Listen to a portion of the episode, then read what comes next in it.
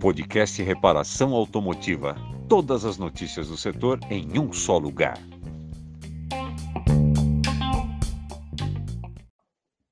Muito boa noite. Que prazer estar aqui com vocês aí nessa quinta-feira.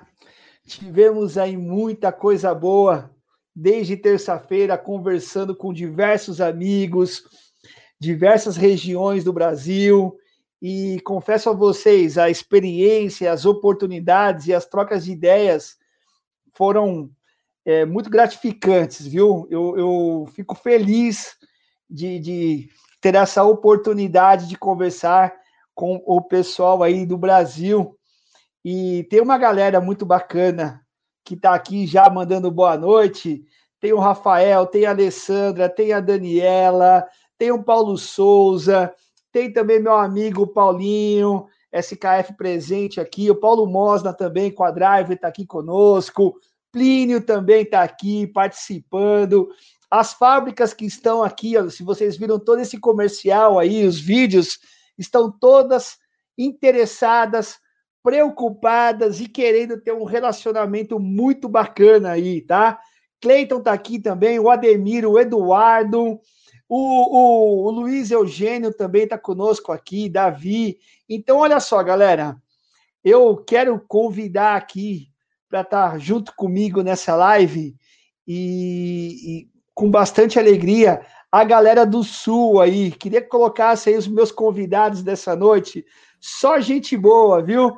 Gerson Fresh, da Autorrede, lá do Rio Grande do Sul. Meu amigo, o Wilson Bill, Eduardo Pousani, também de Santa Catarina, Bill do Paraná, meu amigo Carlão também aí representando as fábricas, seja muito bem-vindo. Meu amigo Gerson Flash. Opa. Boa, dá boa noite para a turma. Aí tem um pessoal aqui que eu estou vendo aqui, ó. Mecânica Velar, a galera toda aqui do Rio Grande do Sul presente. Seja bem-vindo, meu amigo. Opa, muito boa noite a todos.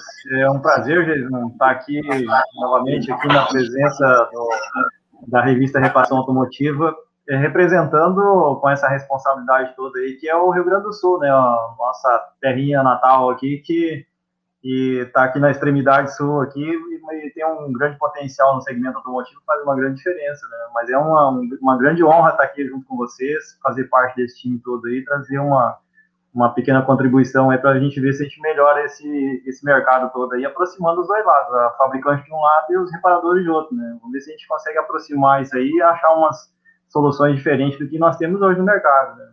Tamo junto aí. Legal, legal, obrigado. Eu queria chamar o caçulinha da turma, o Wilson Bill. Seja bem-vindo, Bill. Você tá no mute aí, meu amigo. Liga aí, ó. Liga aí, ó, o som aí, ó. Aí, ó, tá vendo? O cara que é caçulinha, não, não nunca participou é, de live, né, emoção, né, meu? Falta de experiência. Vamos aprender. Daqui uns 10 anos estamos bons nisso aí, Lucas. É, Jason, vamos ver se não aprendemos mais um pouco. As duas lives foram excelentes. Foi muito assunto interessante. Vamos ver se conseguimos é, dar um pouquinho de palpite na, na, na tuas. É, pôr um pouquinho de pimenta só na tua, na tua, na tua panela aí. E vamos, vamos à luta. Vamos lá. O que puder contribuir, conte conosco. Legal, obrigado. Também aí um, um grande amigo, Eduardo Cousani, representando Santa Catarina aí. Cousani, é uma honra, Cousani, participar de uma live com você. Boa noite. Falei isso pro Geiso hoje já. Ele fala isso para todo mundo, né? Não tem jeito, né? Sempre simpático. Boa noite, pessoal. Eduardo Cousani, Santa Catarina, é, representando o nosso estado maravilhoso. Nós três, né, representando o Sul aí, Paraná e Rio Grande do Sul e Santa Catarina. É um prazer, obrigado pelo convite. E queremos contribuir e aprender também com, com esse bate-papo. Um abraço. Legal, obrigado aí. Muita gente mandando abraço para vocês aí, tá? O pessoal do Rio de Janeiro, o pessoal da Samec está aqui conosco. Tem uma galera muito bacana aí do Nordeste, né? Vocês prestigiaram o Nordeste e o Nordeste falou que estaria em peso prestigiando vocês também. Meu amigo Marcelo Marques aqui, né? Tá comigo também uma galera muito bacana. E o Renatão, que teve ontem conosco aqui, tendo a incumbência de, de, de substituir a altura, meu amigo Carlos Oliveira. Carlão, seja bem-vindo novamente. É um prazer ter você conosco aqui. Boa noite, Geizão. Eu queria agradecer os nossos convidados, né? O Gerson, o Bill e o Eduardo Causani. Obrigado mais uma vez, né? O desafio hoje é, é fazer mais um pouco do que foi feito os dois dias anteriores, né? Quero agradecer aos patrocinadores, a Corteco, a Drive, a NDEC, a SKF, Techfil e a Valer, por acreditar nesse projeto. É, vamos aproveitar, ter um monte de, de, diretor de fábrica aí, gerente de fábrica, para a gente poder é, explorar bastante o assunto. Obrigado mesmo e bola para frente. Legal, legal. Olha só, teve na, na terça-feira nós conversamos com o pessoal da região Sudeste e eles falaram muito sobre a base de todo relacionamento pode se começar pelo treinamento, né? Então, chamando as indústrias para estarem aperfeiçoando, ajudando os colaboradores das oficinas mecânicas, né? Também teve é, ontem lá com meu amigo Pedro Paulo, que está mandando um abraço a todos aí, né? Pedro Paulo, Maurício e o Bruno, eles estavam dizendo o seguinte: olha, treinamento é bom, mas relacionamento é melhor, né? Ou seja, fábricas estejam é, preparadas, atentas a, a, ao relacionamento com as oficinas, que foi a pergunta que eu fiz para eles. E eu já quero começar com essa pergunta já é, logo de cara para vocês, né? Eu fiz a seguinte pergunta: fiz assim, olha, o que leva a oficina mecânica a escolher uma peça? Né? Ou seja, quais são o, o, o, o, que pesa? É garantia? É assistência técnica? O que, que pesa é, na hora de você falar, bom, eu escolhi essa peça para aplicar no carro? Então, eu já queria passar essa, essa primeira pergunta aí para o meu amigo Bill. Ô, Bill, na hora que chega a peça aí, que você vai lá, olha, preciso aplicar no carro, Aí você fala, qual que eu vou escolher? E aí você fala, olha, da marca XYZ, eu quero escolher essa. Então, eu acho que essa é uma pergunta que interessa muito aí aqueles diretores e gerentes que estão nos assistindo aí. Já vem chumbo de cara. Mas vamos lá. Bom, primeiro lugar, a oficina que quer ter tranquilidade sempre vai buscar uma, uma marca de qualidade que dê segurança e principalmente garantia do, do produto. Tem que ser solidária e a hora que ele tiver o problema que foi constatado realmente que é o problema da peça, o fabricante ou distribuidor tem que facilitar a questão de garantia. Se for peça pequena, barata, a oficina com certeza não vai nem perder tempo de correr atrás. For um retentor, uma pecinha pequena e joga fora e acabou, não vai, vai esquentar a cabeça por pouca coisa. Mas quando você tem uma peça de relevância, que tem um valor, você não pode ficar investindo, esperando a boa vontade do distribuidor mandar para a fábrica três, quatro meses para repor. O cliente, quando chega na oficina, você não vai discutir com ele. Se você constatar que é, é, o problema é na peça, você vai fazer tudo para atender mais rápido possível do que a primeira vez, vai comprar a peça, vai resolver o problema do cliente e depois vai discutir a garantia. Só que isso pesa no bolso da oficina. Então, esse é um dos fatores que eu acho que tem que ser repensado pelos fabricantes e distribuidores numa garantia expressa, aonde que, se for realmente constatado que a oficina está com razão que a peça está lá, se de preferência trocar na hora a peça, colocar, se for o caso, a oficina que faça um laudo um boletim dentro do, da especificação, o que, que constatou, o que, que aconteceu, descreva, apresente a nota fiscal, se tiver que tiver, tiver nota fiscal, faça nota de devolução, nota de garantia, porque nós estamos falando hoje no nicho de, de oficina no Brasil. Eu discordo quando você fala que no Brasil tem 100 mil oficinas. Nós temos no Brasil, com certeza, com segurança, mais de, 100, de um milhão de oficinas.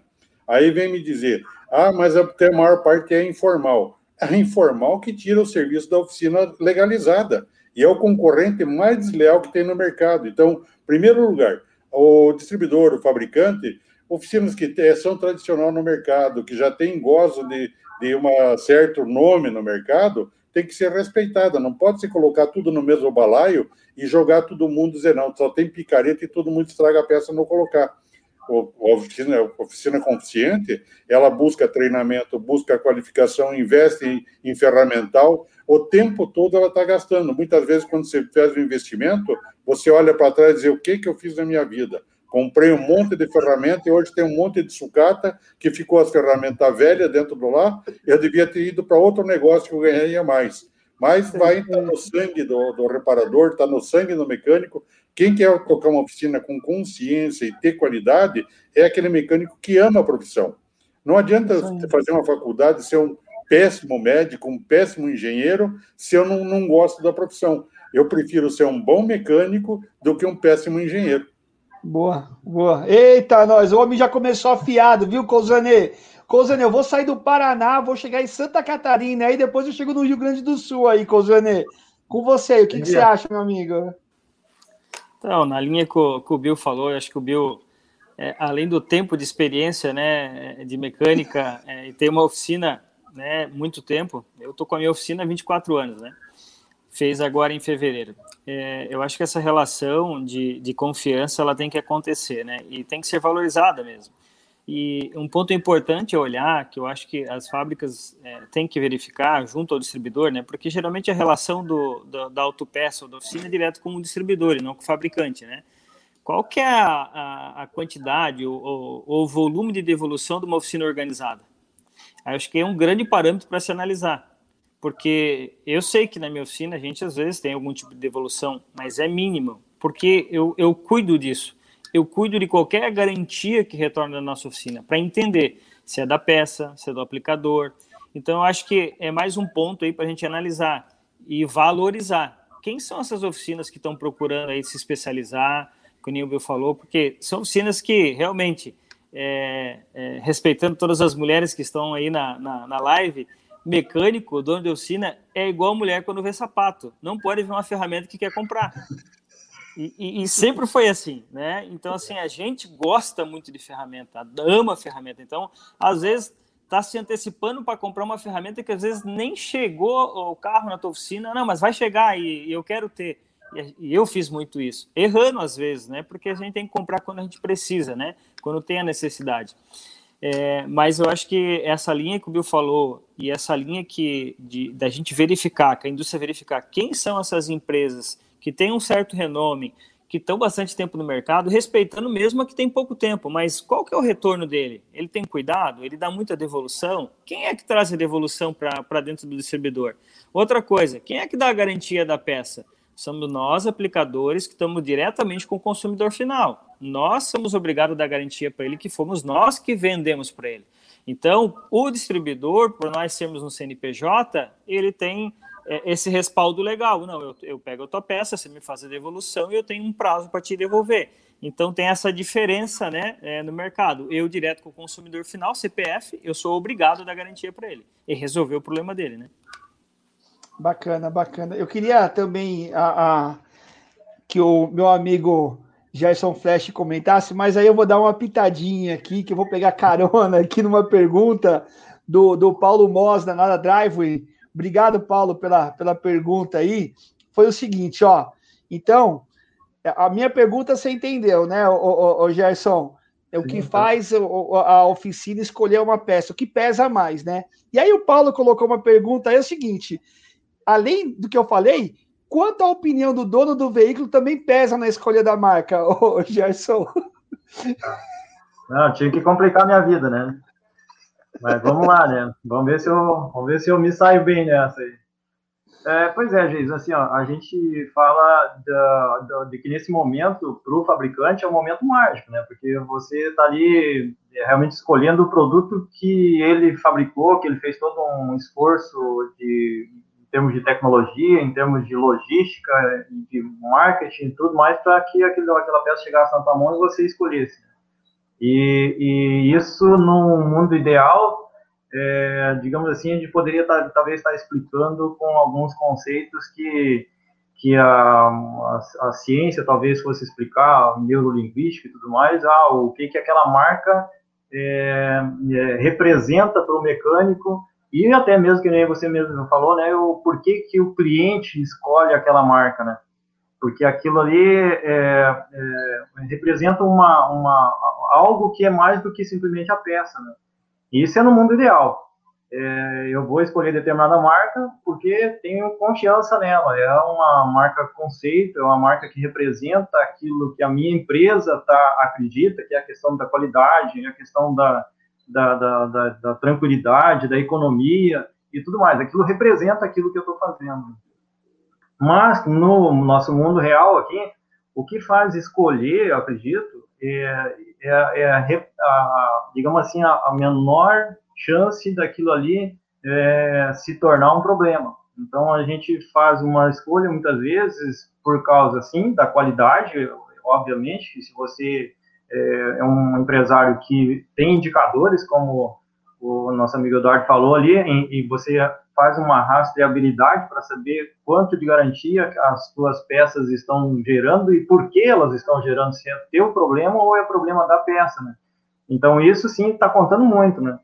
Então, a, se a, aquela peça tem é, chance de cair nesse, nessas, uh, nesse grupo em que pode dar problema por causa de qualidade, cai fora do grupo onde eu vou escolher. Aí tem a outra, outra questão, que é a questão comercial, né? Ah, o preço é importante, obviamente, não é o principal item, mas ah, hoje em dia está muito competitivo o mercado. Então, eu, eu tenho qualidade muito próximo em termos de preço, né? Então, é um, afinal, é competitivo. Não quer dizer que ah, as mais caras são as melhores. Não, eu consigo, é, talvez, atender a expectativa do meu cliente com uma peça que, digamos, não é a mais cara que tem no mercado. Afinal, ele quer economia e ele acredita em mim que aquela peça realmente vai atender a necessidade dele para o uso do carro dele, para, enfim, para o objetivo que ele tem com, com, o uso do carro. Né? E tem a outra questão que é logística, né? Ah, eu creio que a, a, essa é uma parte muito importante, porque, o, o como o Cosane estava falando, quem faz a garantia é o aplicador. Então, se eu tenho retrabalho dentro da minha empresa, isso me gera prejuízo, porque as margens são pequenas, eu não tenho chance de errar. E a logística vai fazer com que eu consiga ter uma velocidade maior e não deixe trancar lá o meu elevador, não deixe o meu cliente esperando, eu consiga atender uma demanda que está toda programada. E essa seria, assim, digamos, a, a, a, os itens, acredito, mais relevantes no momento é, desse mundo real onde a gente vive. Então, tem essas, essas partes que são importantes. E o cliente, ah, o que que faz uh, ele, ele escolher determinada peça? Bom, eu, eu vejo que a, o, o, cliente ele não tem um domínio total sobre o conhecimento técnico, muitas vezes, claro, porque afinal, às vezes, hoje com o YouTube, com essas, esses acessos à, à, à internet muito, muito rápido, né?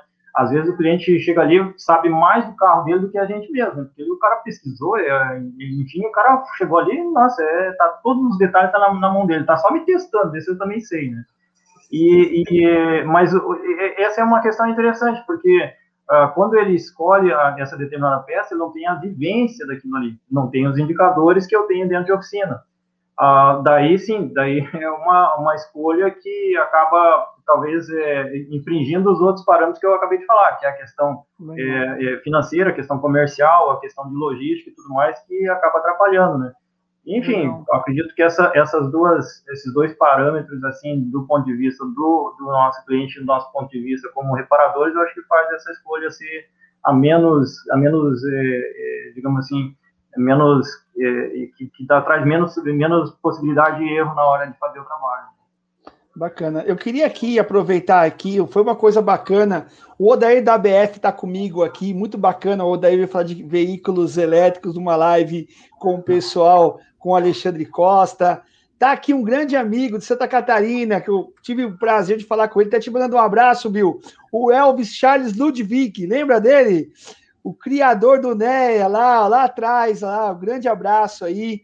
Tá comigo também aqui o nosso amigo Alexandre Mol, o meu amigo da Rocalto tá aqui também, o Samuel, e o Fábio Almeida, que também é um, é um, é um grande colega meu, grande amigo, ele diz o seguinte: é, quem tem que dar a última palavra tem que ser o reparador na questão quando o cliente leva a peça. Nunca a peça trazida pelo cliente pode sobrepor aquela que é indicada pelo reparador.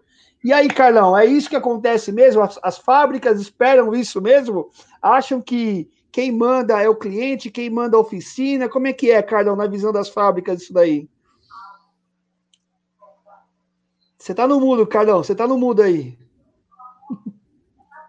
Eu acho que a pergunta do, do Paulo foi bem pertinente, né? O Paulo da Driveway, porque sempre é uma grande dúvida, né? O quanto o dono do carro ele tem a, a influência na, na, decisão do produto, né? Já, teve, já tivemos muitos produtos que os fabricantes faziam propaganda na Globo e o, o dono do carro já chegava com a, com a, peça debaixo do braço, né?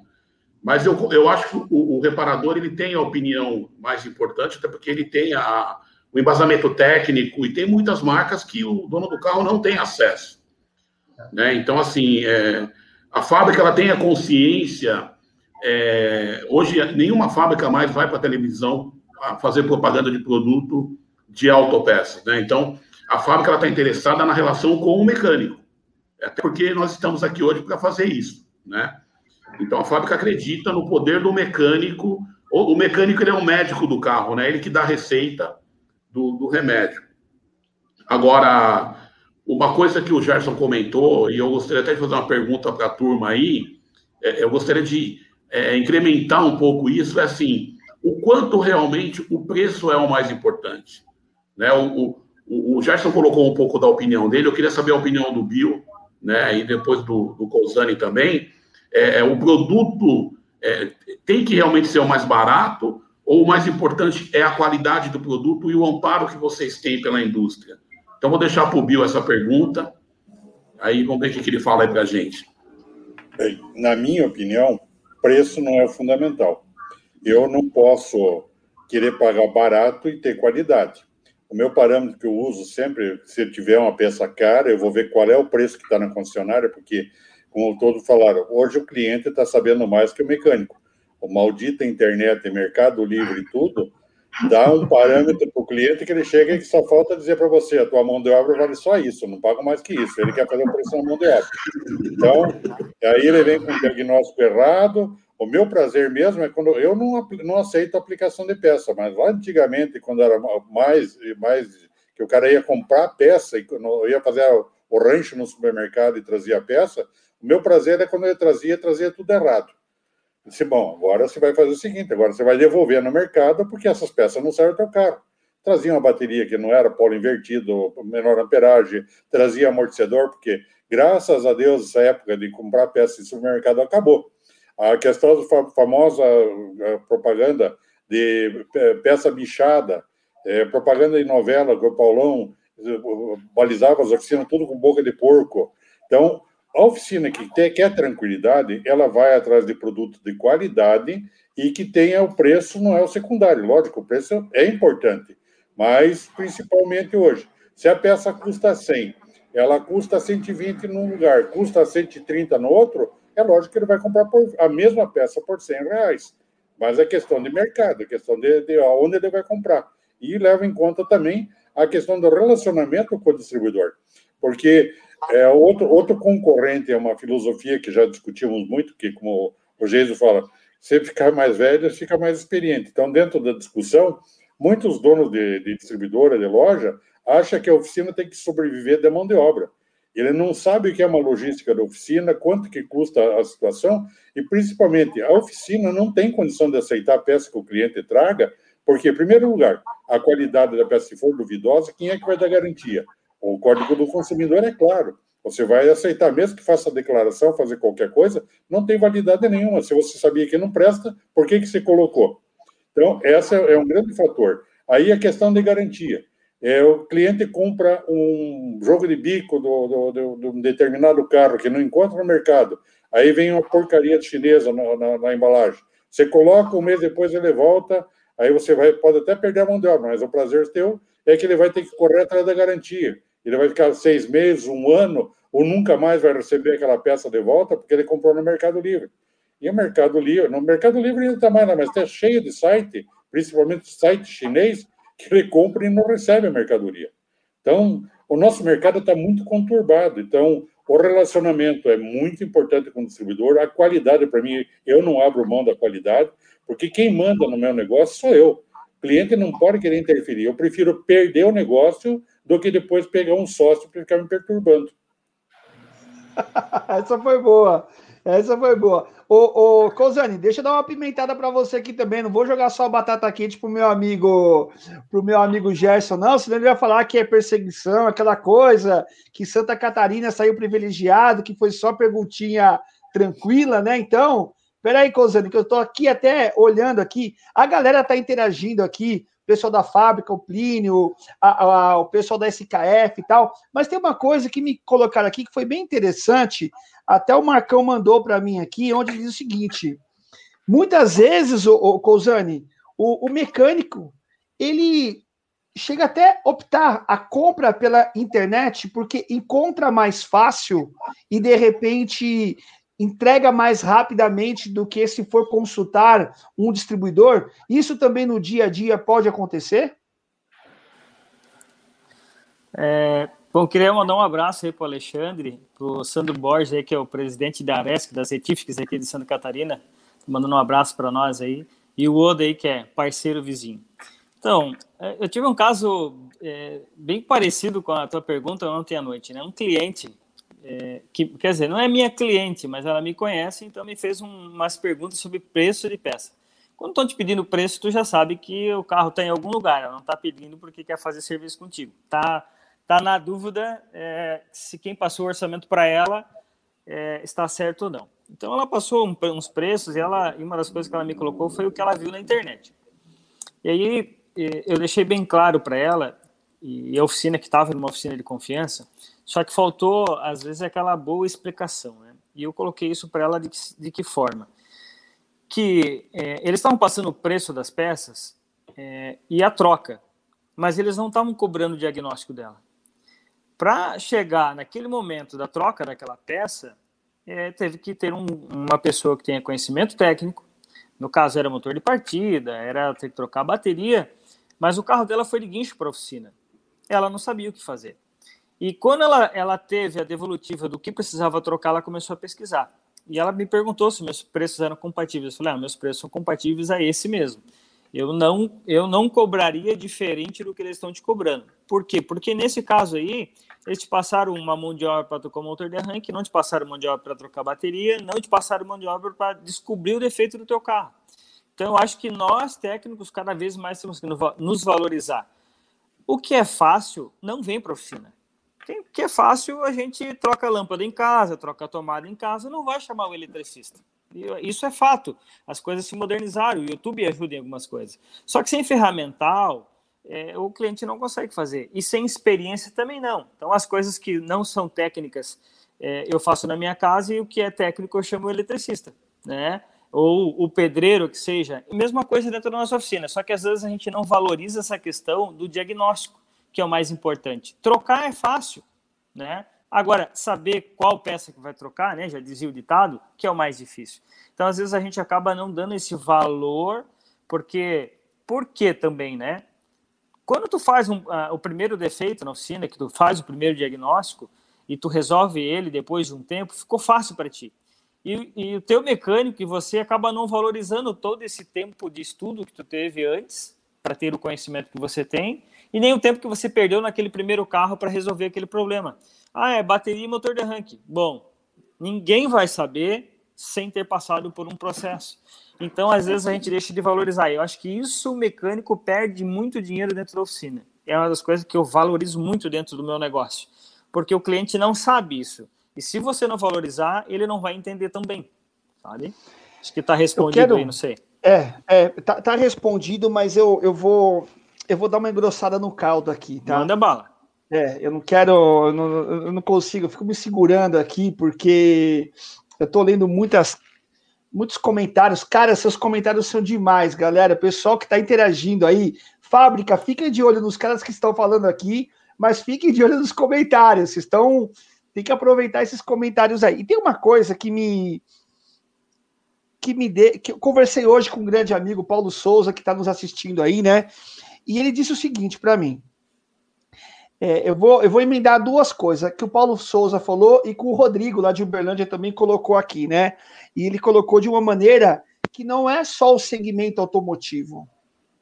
Todo mundo quer as coisas para ontem. Concorda ou não concorda? Você passa um cartão, você quer que saca dinheiro. Você toca no notebook, você quer que ele entre na página rapidamente para você ver tal coisa. Você faz um, uma compra, quer que já seja aprovado o quanto antes. Então, tudo está para ontem. Mudou o conceito, né? A galera toda hoje é, imedi é imediatismo, né? Tá tudo embasado nisso. E conversando com o Paulo Souza, ele me disse o seguinte: ele falou assim, Jason, dentro desse relacionamento entre fábrica e, e, e, oficina mecânica, nós entendemos que existem algumas oportunidades a serem melhoradas, trabalhadas, uma série de coisas, tá certo? E aí ele fez uma pergunta que eu, eu, eu quero pegar o gancho do que o Bruno falou é, ontem na live. O Bruno de Sergipe ele diz o seguinte: quando você compra uma geladeira, né? Quem estava aqui lembra disso daí. Né? Que, que, é, se você compra uma geladeira, a função dela é gelar, e se der problema em um tanto tempo, em cinco dias, sete dias, você leva na loja, a loja troca para você. Né? Se passar de um tempo, você leva na assistência técnica. E, e, e, vocês fazem esse papel da assistência técnica. E uma das coisas que ele falou, é, é, e aí já entrando no assunto que eu tive com o meu amigo Paulo Souza, foi o seguinte: ele falou, Jason, Será que as oficinas mecânicas demonstram o valor que elas têm para o consumidor final? O Bill falou que já comprou ferramenta à torta e à direita. O Cousani falou que já comprou ferramenta é, de maneira é, é, antecipada, na, na loucura, né? Porque gosta de ferramenta. E aí, Bill, eu quero te fazer essa, essa pergunta aí. Será que não falta nós, como reparadores, né, como oficinas mecânicas, mostrar que tudo isso que está sendo aplicado, treinamento, compra de peça de qualidade e também aí é, é a estrutura da empresa, será que não falta cliente final, consumidor final, valorizar isso? Parece que eu acho que nós não estamos sabendo nos vender corretamente. Jason, ótima pergunta. É, vejo comentários aqui. O pessoal está é, questionando que preço é fundamental, o cliente quer preço. Eu não quero o cliente que venha buscar preço. Eu quero o cliente que venha buscar qualidade e garantia e respaldo. Se esse cliente está procurando preço, ele que vá onde ele quiser. Eu, o mercado tem para todo mundo. Como eu falei inicialmente, nós temos no Brasil mais de um milhão de oficinas, 70% a 80% informal. Então, se nós for querer balizar nossa estrutura por baixo, pelo picareta, pelo Zezinho da esquina, nós estamos ferrados, nós vamos quebrar. A questão de, está falando, a questão de valorização, de estrutura da oficina, de qualidade, tudo isso custa e custa muito. A própria questão de organização. Eu tenho minha, minha, meus questionamentos em cima de querer criar padronização para oficina, criar ISO para oficina. Isso vai encher essa oficina e a oficina não tem como absorver esse custo. Não, não é impossível. O que nós estamos fazendo? Você está participando do grupo que nós temos dentro de. que é uma coisa que nós, eu acho que todas é, oficinas, todos os estados devem fazer. Eu tenho vários canais de comunicação com o associado, com todo mundo, e tenho, além disso, o canal técnico, que é para tirar dúvidas, sugestões, e estou incluindo técnicos da região, técnico da região, de onde for, e convido mais quem quiser participar do grupo, que eu vou, eu vou acrescentar, justamente para ter esse canal de informação e troca de experiência, para saber o que está acontecendo no dia a dia, as dúvidas, o que, que o mecânico está apanhando, inclusive instrutores do Senai, estou colocando aqueles mais os líderes, para saber o que, que precisa fazer para melhorar a qualidade dos cursos. Em relação a essa situação de cobrar preço, nós temos um trabalho que nós não estamos fazendo cartel, eu estou colocando, já tem, maior, grande parte das oficinas já ponha afixado um cartaz na frente, mas o Sindirepa está fazendo uma, uma plaquinha de PVC, onde vai alertar o cliente que eh, diagnóstico tem custo. Orçamento, se você for fazer, quanto custa para trocar quatro pneus, quatro, quatro amortecedor lá? Custa em torno de tanto. Agora, se ele quer um orçamento, um diagnóstico elaborado, vai ter uma taxa mínima de X, porque cada um tem uma estrutura e tem um custo para ser cobrado. Agora, esse diagnóstico, é, ah, mas chega o carro falhando, cheio de. Aí é outra história. Aí você vai negociar com ele que o teu preço hora é valor é tanto e vai, você não sabe quantas horas vai levar. É melhor muitas vezes você é, perder o cliente ou ele sair nervoso com você na entrada, do que você perder um dia, dois dias, uma semana para descobrir um defeito e depois briga na hora de cobrar, porque era um simples parafusinho frouxo, um fio partido no meio do chicote. Mas quanto tempo você perdeu para descobrir esse defeito? Quanto de equipamento você tem investido para descobrir aquele defeito? Sim, ninguém sabe tudo. Nós estamos aí, eu faço um comparativo, voltando ao que você falou inicialmente. Estou velhinho já. Em 89, quando entrou a injeção eletrônica, LEGtronic, EFI, nós não tínhamos mão de obra, nós estávamos desesperados. Não é do meu tempo, Bill. Ô, Bill, não, é? isso não é do meu tempo, não, Bill. É, é, mas era do meu, você estava gatinhando naquela época. Estava de fralda naquela época. É. Aí o que, que eu fiz aqui no Senai? Nós tivemos que tirar rural para fora, é, buscar nas, nas eletrônicas, comprar multímetro, Lembro que a primeira compra na questão da injeção eletrônica, vou fazer uma propaganda que não está te patrocinando aí. Nós compramos 30 scanners da AlphaTest, porque é o que tinha no mercado. E assim foi, evolução, quanto de investimento. Eu lembro que a minha primeira máquina de limpar bico de injetor foi 5 mil dólares na época. O dólar estava um por um. E assim vai, você vai investindo, quando você vê um saco sem fundo. Agora, tudo isso o cliente não enxerga. Então, nós temos que fazer ele enxergar que a oficina não vem a troco de banana, não é uma caixinha de ferramenta, no tempo lá do carro velho, que um martelo de 5 quilos, uma martelinho de 1 um quilo, uma talhadeira, você resolvia um monte, mais um rolinho de arame, você consertava o carro. Nós estamos hoje com uma realidade no mercado, é injeção direta. Nós estamos apanhando, nós estamos com um monte de problema sério para descobrir, aprender a trabalhar, nós estamos fazendo uma reformulação nos cursos do Senai aqui, nós precisamos de tecnologia, nós precisamos de informação, e principalmente nós precisamos informação dos fabricantes. Nós precisamos literatura, treinamento para os próprios instrutores do Senai para qualificar ser multiplicadores, porque daqui a pouco os velhinhos estão largando mão porque não, tem, não querem mais trabalhar, estão cansados. Então você vai. E a piazada nova?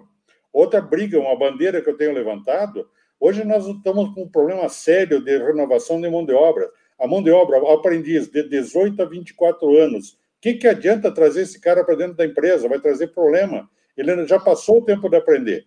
Uma bandeira que eu espero, passando tudo essa bagunça que muda essa política, nós temos que rasgar o maldito ECA e voltar o menor aprendiz, voltar para o Senai 14, 15 anos e fazer mão de obra. Daqui a pouco não vai ter mais mão de obra, não tem mecânico, não tem eletricista, Bom. não tem encanador, não tem pintor, não tem mais nada. Eu, e essa questão de aprender no empírico, no improviso, dá o que dá. O mercado está infestado de picareta. E aquele cliente que vem fazendo leilão buscando preço, boa sorte para ele. Tchau e benção e nem perca tempo. boa, Desculpa boa. a sensibilidade. Mas me diga uma coisa, gente, tem hora para acabar que eu vou até meia-noite nessa live hoje. Segundo o. Ô, Jason, Ô, ô, Carlão, peraí. Segundo ah. o Cousani, ele precisa terminar cedo, porque de quinta-feira ele toma um vinhozinho dele, tem horário. Se passar desse horário, ele começa a ficar azedo, entendeu? Então. Mas pode, pode tomar o vinho na live. O, o, Sobrou para mim. É, pegando o gancho do Bill aí, é, e indo bem no, no, no, tema da live, né? Porque na, o, o, o Bill colocou o seguinte: que ele, vocês precisam do apoio das indústrias, né? No profissionalismo, na, na, no, na, como preparar os profissionais que estão no mercado hoje. Ô, Bill, faz de. Eu não vou, é, vou fazer uma pergunta aqui, mas vou mandar para o Gerson essa. Né? Ô, Gerson, faz de conta que você foi convidado para trabalhar numa grande indústria de autopeças multinacional. Então, hoje você virou presidente, o vice-presidente de uma indústria de autopeças. O que você faria para criar um bom relacionamento com os reparadores. Nossa senhora! Aproveita e não, não perca a chance. Ó, tá ganhando 100 mil reais por mês, hein? Vamos lá, né? Quem sabe Nossa. que a minha resposta vai ser tão boa que eu vou conseguir esse cargo aí, assim, na segunda-feira eu já começo a trabalhar, né? vamos lá, vamos, vamos caprichar. É, Tu sabe que uh, nós aqui no Sul, aqui, eu represento um grupo que se chama Auto Rede, que já tá, teve várias vezes aí se manifestando, o pessoal conhece já, e é um grupo de reparadores que se, se juntou e montou uma rede de oficinas a partir do associativismo, né, que é uma, uma é um dos formatos de, de, de, redes de centrais de negócios que, que atua de uma forma conjunta para é, é, unir esforços em, em função de objetivos comuns, né, que são convergentes. E, e, nós, como rede de oficinas, é, uma das coisas que mais é, funciona, assim, que é um, um, ponto positivo, um ponto que é crucial, assim, para a gente é, ter força no mercado, é relacionamento. Uh, isso que eu já falaram ontem na live, e hoje continuo também falando, que o relacionamento com a fábrica é muito importante na escolha até da, do, do, produto. Né? Eu acredito nisso. Assim como também a gente é, fala muito, a Karine, que sempre está junto com a gente, a Karine Quinjalmo, é, sempre fala nisso também, que a gente tem, um, tem que ter relacionamento com o nosso cliente e, e fazer com que essa, esse vínculo seja muito forte para que ele também no, não nos abandone, não nos, não nos troque. Né? A gente, com tudo isso que a gente está falando em termos de qualidade, em termos de, em vez de preço, ter valor no mercado, é, fazer, saber vender uh, o, o, nosso produto, que não é só a peça em si, e sim é o, é o diagnóstico, é estudo, é pesquisa, é a parte de gestão que você hoje não consegue administrar uma empresa sem olhar a parte de gestão com muita, muita dedicação, né? Eu posso falar por mim que eu, eu acho que dentro das empresas que estou aqui, é, sou uma das mais novas, mas a parte de gestão, quando eu iniciei, eu me preocupei muito com a parte técnica, mas a de gestão me tirou os cabelos todos, sabe? Então, aprendi demais. Isso sim é, é realmente é, é, fazer o que a gente ama, é fazer o que a gente gosta. Poderia ser que é, eu, eu já tivesse trocado de, de, segmento se não gostasse tanto disso. Mas com essa é, com esse conceito, com esse princípio de que o relacionamento, acredito que é uma, uma coisa que a, a internet não consegue é, substituir ela com tanta facilidade, assim, porque ela fica um pouco mais é, distante e fria, né? Uh, isso eu acho que vai fazer uma diferença muito grande daqui para frente, que é a, a, gente se identificar com, a, com os parceiros e, e poder unir esforços, né?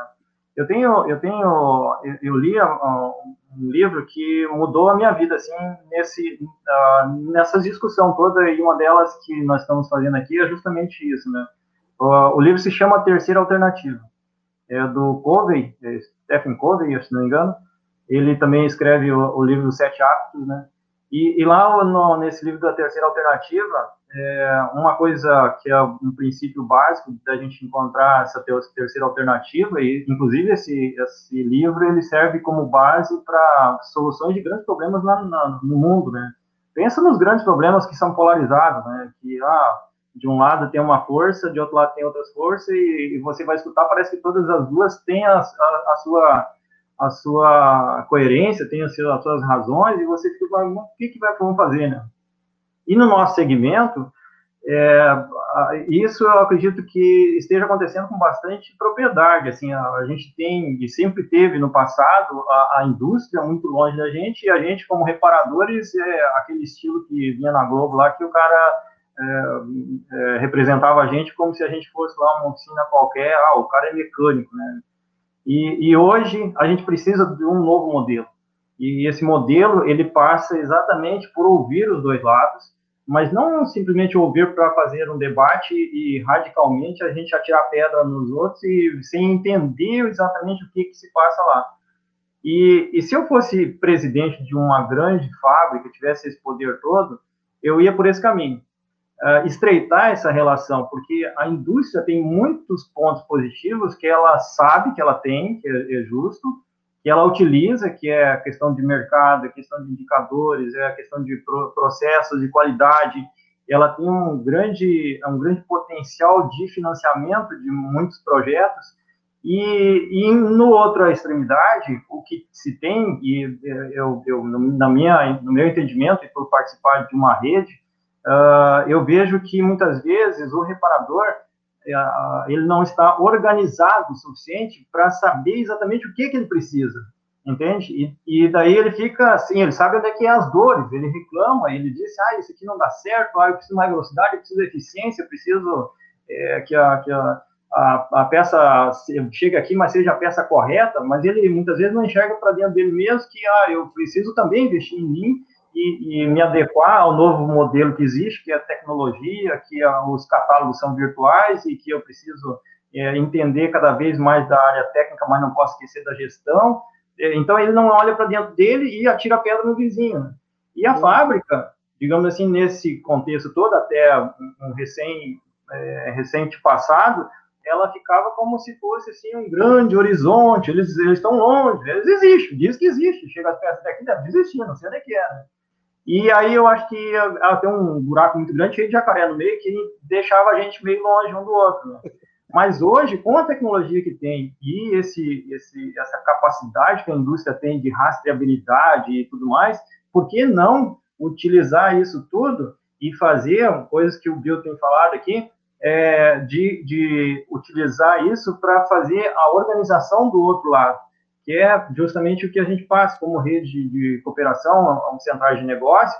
A gente muitas vezes tem pessoas que sabem muito e que a indústria não escuta, que a indústria não vem lá perguntar para essas pessoas, e, e, essas pessoas, pelo fato delas nascerem, a maior parte delas de um negócio que virou um CNPJ, virou um emprego com CNPJ, entende?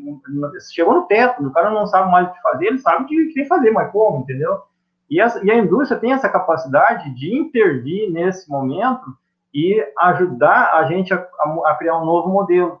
Inclusive, vou te dizer assim, que como centrais de negócio, a gente sofre disso também porque hoje a gente tem a bitributação como uma, um central de negócio. E por que não juntar a indústria, juntar os reparadores, as associações, as entidades empresariais, a gente fazia uma força-tarefa e fazer, por exemplo, tem projeto Sebrae que está lá no Congresso que não passa para ajustar essa, essa parte de, de leis que dê viabilidade para os nossos negócios. E nós, como, como reparadores, é, é, é, como indivíduos sozinhos, que muitas vezes não participam de redes, não participam de associações e tudo mais, eles estão muito vulneráveis no mercado. E eles sofrem demais. E as, e as grandes corporações, elas, elas, elas enfrentam a crise com mais facilidade, com menor velocidade, claro, mas com mais facilidade. Elas prosperam, elas ganham de uma forma ou de outra. E a organização dessas pequenas empresas, que é a, a, economia mais forte que tem no mercado, é dos pequenos negócios. É ali que gira dinheiro, que faz a, a nação começar a crescer e, e, prosperar, né? Então, a gente tem que olhar com um olhar melhor para esses reparadores, para ajudá-los, e não simplesmente para fazer como, às vezes, eu tenho na live, que ah, o cara é, vai fazer parte de uma rede, e é uma rede, por exemplo, uma rede bot lá, que o cara tem que é, ou uma rede similar que seja, que ele tem que comprar um monte de coisas para fazer parte daquela rede em troca de algum benefício. Não, mas opa, não adianta eu acumular peças lá dentro do, da, do, do negócio do cara, se aquilo é para ele é um mau negócio. Então eu tenho condições, a, a fábrica, digamos assim, se eu fosse presidente de uma fábrica, eu, eu diria para esse reparador lá no, na ponta lá, ô meu, olha só, você tem refer, referenciais comparativos no mercado que você pode fazer melhor Ó, se você cuidar um pouco mais da gestão do teu estoque, teu fluxo de caixa, se você cuidar da, da capacitação técnica, entra no meu, no meu, no, no, no, meu, na minha plataforma e forma teus técnicos. Quanto de ociosidade você tem lá com os técnicos lá durante o dia? Ah, tem lá 40%. Utiliza esse 40% e eles podem treinar em horário comercial, cara. Eu te dou a senha da plataforma, você gerencia a capacitação Sim. lá do teu técnico, entendeu? Então eu faria isso. Juntaria todo mundo aí no mesmo lugar. Né? Eu tenho um, um presidente de empresa aqui pedindo seu currículo aqui, mandou no meu zap. eu, queria, eu queria aproveitar aí, então, é o seguinte, né? É, tem muitas questões aqui, tá? E eu quero que o pessoal me ajude aí a, a gente é, tentar contemplar aí, né? Primeiro, queria mandar um abraço para o Silvião, o Silvião da Mecânica Pegasus está aqui comigo, o Cláudio Alencar também, lá direto de Bauru, está conosco aqui também. Chegou o Beno Hoffman, viu, Bill? O Beno, você falou que o Beno não ia vir, ele veio, viu? Aí, ó. Você tá pensando o quê? Tiago Dota tá aqui também. É, é, tem que pedir licença aí. Ô, Rafael Baceto. Quero, Oi. O, quero mandar um abraço pro Marcão aí, o Marcos Vicente da Ford. Estamos até com a Ford na live, hein, gente? Olha aí, ó, a responsabilidade. O diretor da Ford está aí na, na live com a gente. Um grande Bacana. abraço pro Marcão. O, o, o, o Cousane, é o seguinte.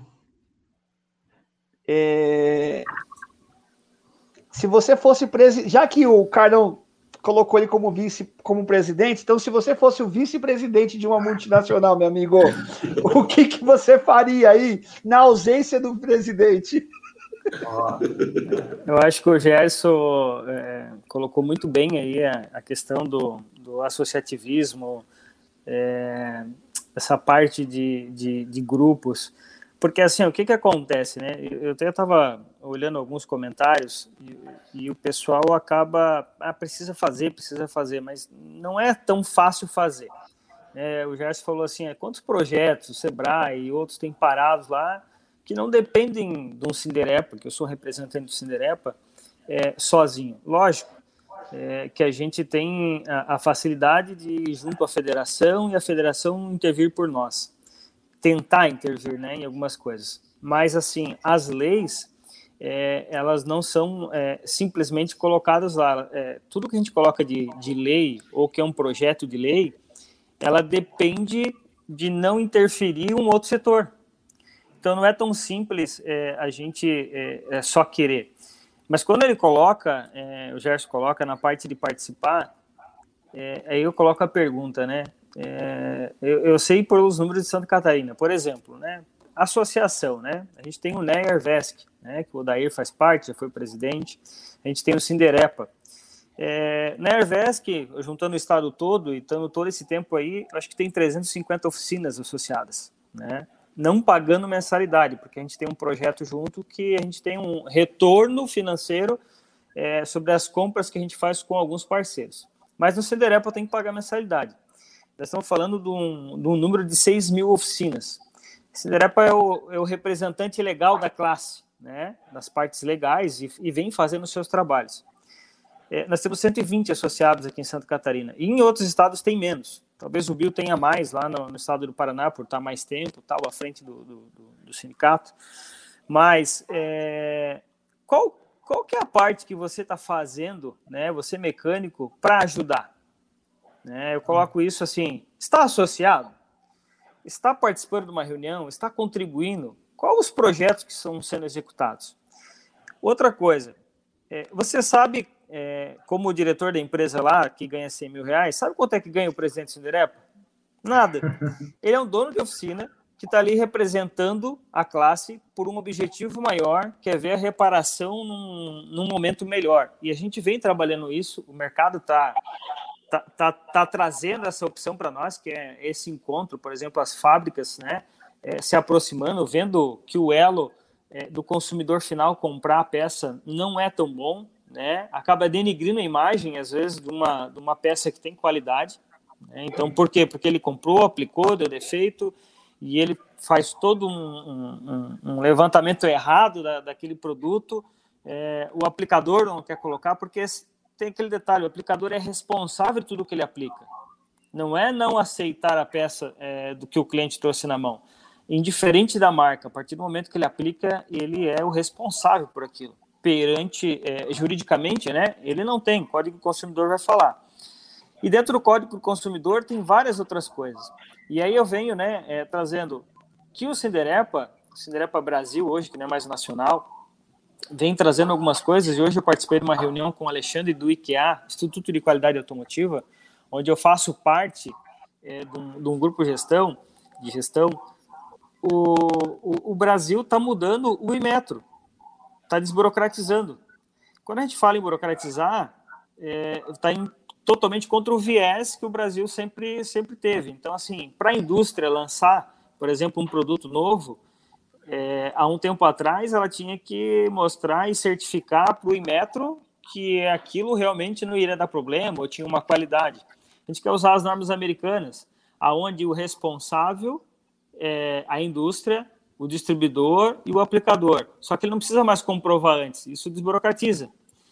E isso também, dentro dessa linha, é, eu até deixei aberto aqui só para o modelo atual de flexibilização inclui mais convergência internacional, maior responsabilidade nos pontos de venda, inclui o e-commerce, selos setoriais. Por que, que é o selo setorial? É quando a gente cria validade sobre o selo, que alguns já falaram sobre o CEA, né, que tinha no passado, é, e tinha uma valorização. Mas o mercado mudou para algumas coisas. Mas o IKEA, Estudo de Qualidade Automotiva, junto com a certificação que tem, está trazendo novas certificações para as oficinas e novas certificações individuais para o profissional. Então, é, eu acho que é mais uma coisa que a indústria, a indústria já vem apoiando, tá? É isso, o Sindipeças, né, tá, tá, tá apoiando, que é o sindicato da indústria de, de, de peças, né, fabricação de peças. Eu imagino que a grande maioria aqui das, dessas indústrias aqui fazem parte.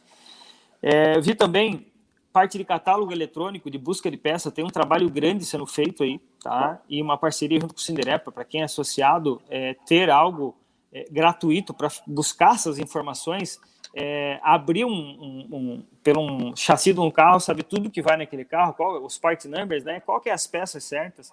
Então, acho que a indústria já vem fazendo um bom trabalho. E agora, claro, essa aproximação junto às oficinas é, é importante. Mas lembrem, é, individualmente a gente não consegue fazer nada, a gente precisa estar associado, fazendo parte de alguma coisa, entender quais são esses projetos que estão sendo feitos do nosso mundo. São pequenas oficinas, né? A minha oficina tem 10 funcionários, imagino que tem oficinas aí com muito mais funcionários, mas a maioria, dois, três, é o dono e mais uma secretária, se tiver, se não é ele que faz a nota, ele que atende, ele que cota a peça. A indústria tem que entender quem é esse cliente dela e esse cliente é o que faz vender a peça, é o que faz falar mal de uma peça quando ela não, não é boa, ou por ele não saber aplicar. Eu falo porque eu mexo bastante com câmbio automatizado. Quanto eu ouvi falar mal do câmbio automatizado, né, por não funcionar, mas não por ele não funcionar, por um mecânico não ter conhecimento técnico para arrumar. E quantas, quantas tecnologias foram descartadas porque o mecânico não tinha conhecimento da causa, de saber arrumar o carro, diagnosticar, e ele fala que aquilo é ruim e o mercado todo compra aquilo como ruim e é descartado. Então, assim, tem coisas que vieram boas, que muita gente pensou, muita engenharia, e no final é descartado por quê? Por falta de informação. Nem mesmo o cara que vende o carro na concessionária sabia explicar como é que funcionava o câmbio e qual a funcionalidade dele. Não é um automático ou um automatizado. E usando como exemplo, né? Quantas outras coisas que entrou no mercado e que por muitas vezes sai ou é mal falado por ser mal aplicado ou não ter conhecimento técnico. Ganhando meus 100 mil, ia tentar ajudar nesse ponto aí as oficinas.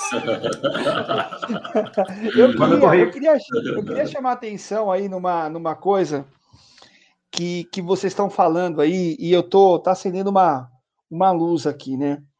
Nós estamos falando de, de padronização, nós estamos falando de certificação, nós estamos falando de aproximação com indústrias, nós estamos falando de tecnologia, né? A tecnologia ela vem numa velocidade que é totalmente diferente do que acontecia no passado. No passado não tão distante. Estou falando de 10, 15 anos aí, né? E essa equação, ela sempre tem um fator determinante que se chama, sabe o quê? chama-se pessoa, material humano. E essa pessoa, esse material humano, ele tem aí é, os seus. Ele tem um tempo de maturidade. E foi uma coisa aqui que eu vi aqui, o pessoal do Fique Frio da Skill Car aqui, né, que ele falou. Ele disse o seguinte: ele falou assim: olha, tá difícil você encontrar nas oficinas mecânicas um, um mecânico comprometido é, abaixo dos 20 anos. Né? Ele falou assim: olha, já está difícil, você não consegue achar um cara na faixa dos 20 ali que contemple tudo isso, né? É, ó, colocou aqui, ó, skill car, ó. É, a maioria das oficinas não tem técnico com idade abaixo de 20 anos, né? Então isso deixa um pouco mais preocupante para o futuro da oficina mecânica. Então você imagina o seguinte: nós estamos falando numa faixa aqui de relacionamento, estamos falando numa faixa aqui de tecnologia, e, e esse material humano, que é a essência do sucesso do seu negócio, tá? O material humano, ele é, ele é o que vai mover isso daí. E eu não consigo ver nenhuma ação ainda clara para mim, tá?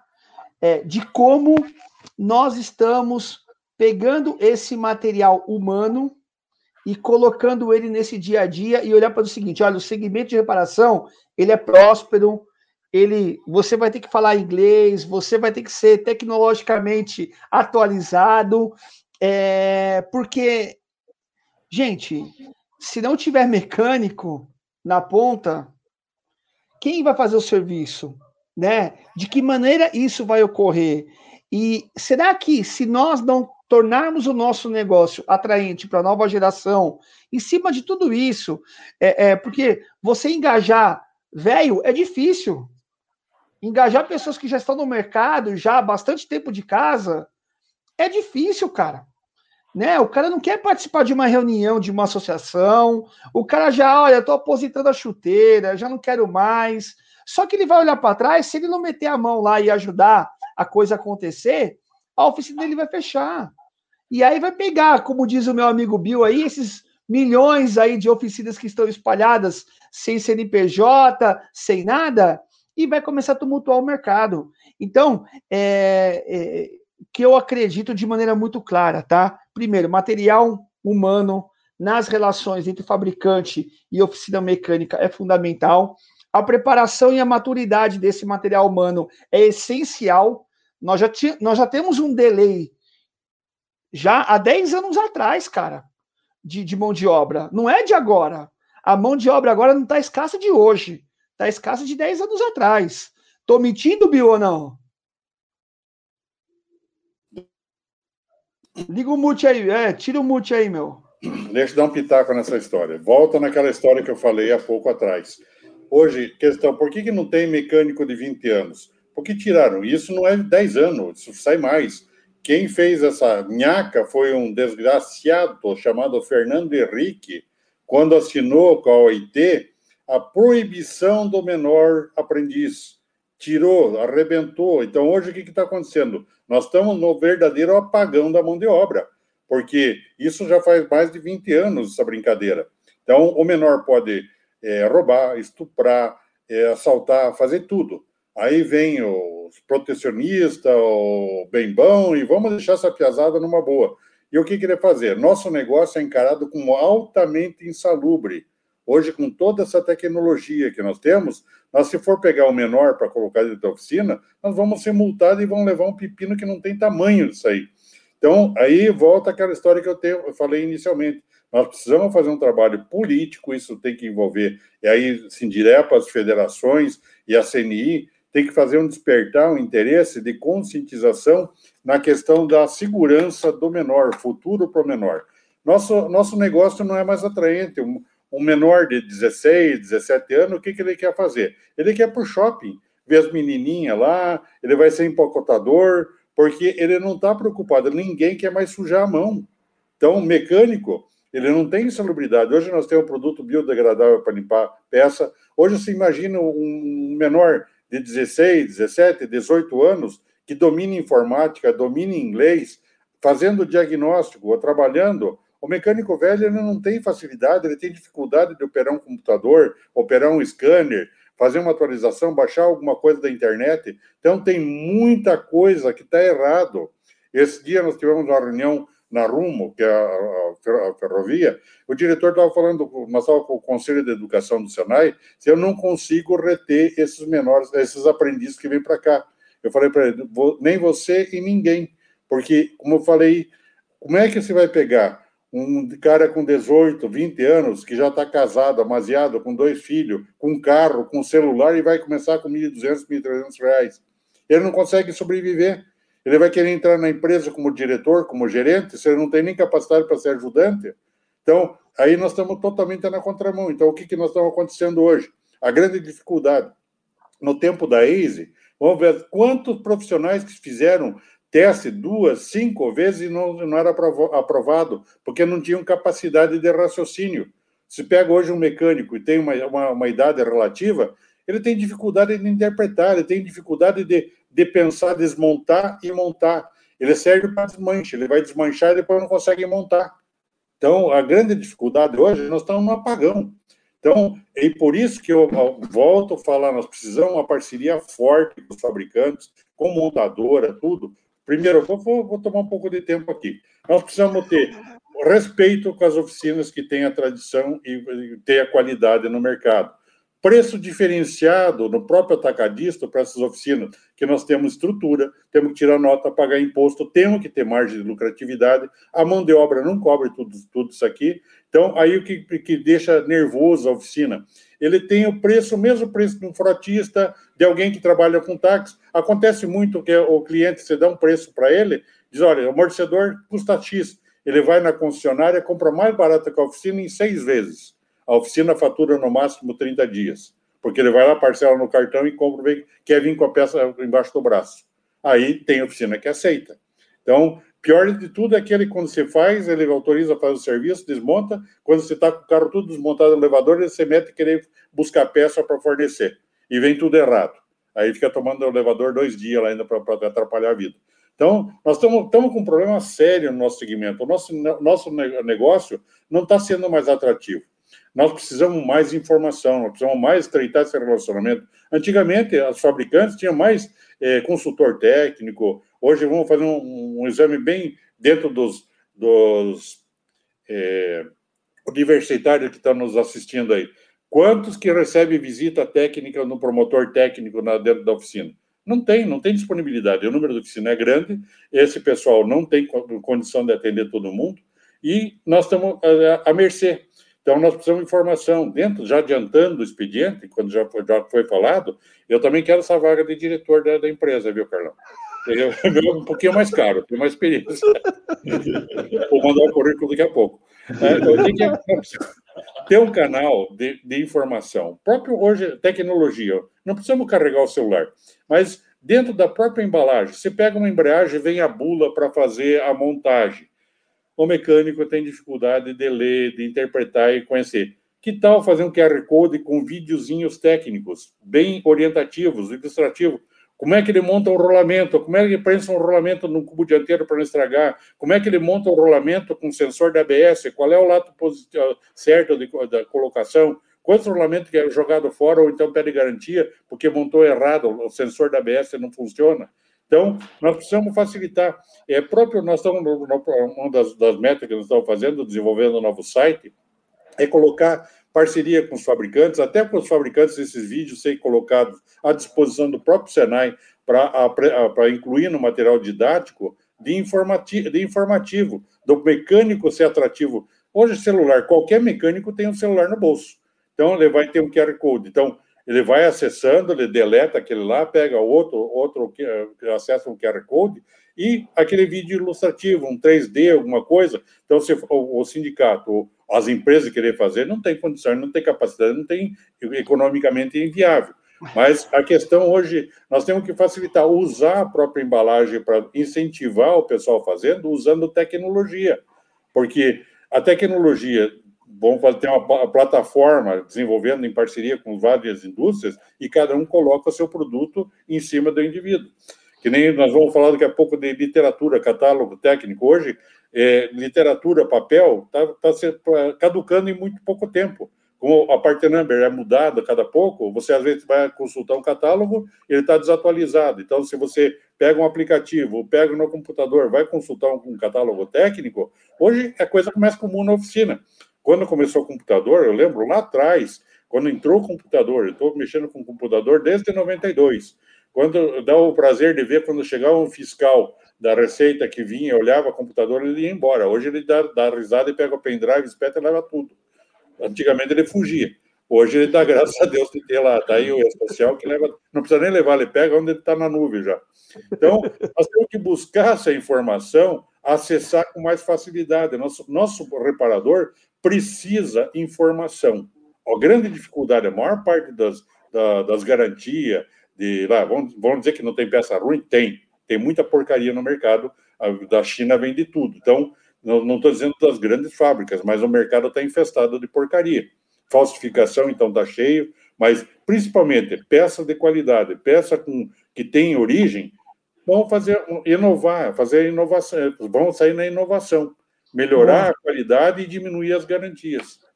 Boa, é, tem, tem algumas coisas aqui, ô Carlão, só, só fazer um comentário aqui, bem rápido.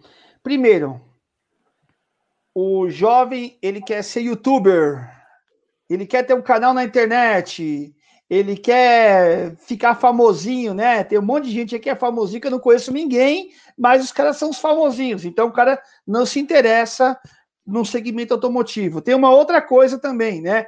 A concorrência ficou muito grande no segmento automotivo. Os jovens, eles se interessam por mídias sociais, por tecnologias e não propriamente em consertar o carro, sendo que eles estão enganados.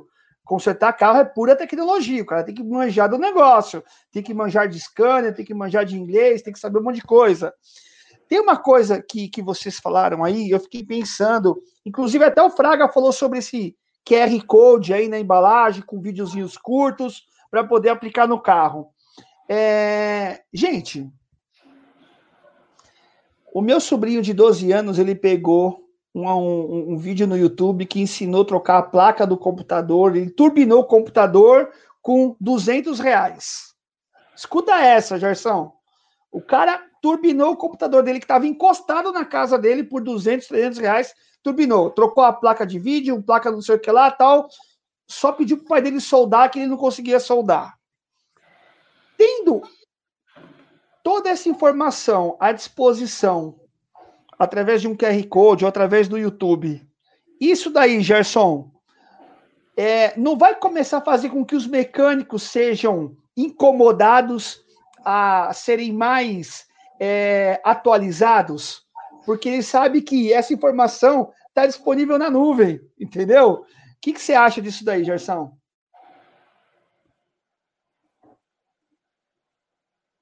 Você está no mudo aí. É, sim, sim. Jason, uh, assim, ó, a, a gente, a, quando vai analisar essas situações todas, a gente não pode ver tudo de um ponto de vista único, né? É todo um contexto que tem disso aí. É, eu, eu, vejo, a minha opinião, assim, que a, a questão técnica é de suma importância. É, a gente, as, as, nossas empresas, afinal, trabalham com tecnologia, elas, elas se propõem a fazer reparos e, e, esses reparos são de, assim, de uma de uma de uma, uma, é uma importância muito grande que envolve segurança e, e, e a tecnologia de ponta, afinal. Né? Então, precisamos muito de capacitação. Uh, existe, uh, assim, no nosso mercado, no meu ponto de vista, uh, uma cultura que, que, que, está instalada, que às vezes eu, eu, eu entendo por isso quando às vezes escuto que um produto ele vai ser tropicalizado, sabe? Então, às vezes, vem fórmulas de fora que não se adequam ao nosso, ao nosso mundo aqui, ao nosso, à nossa região ou ao nosso país.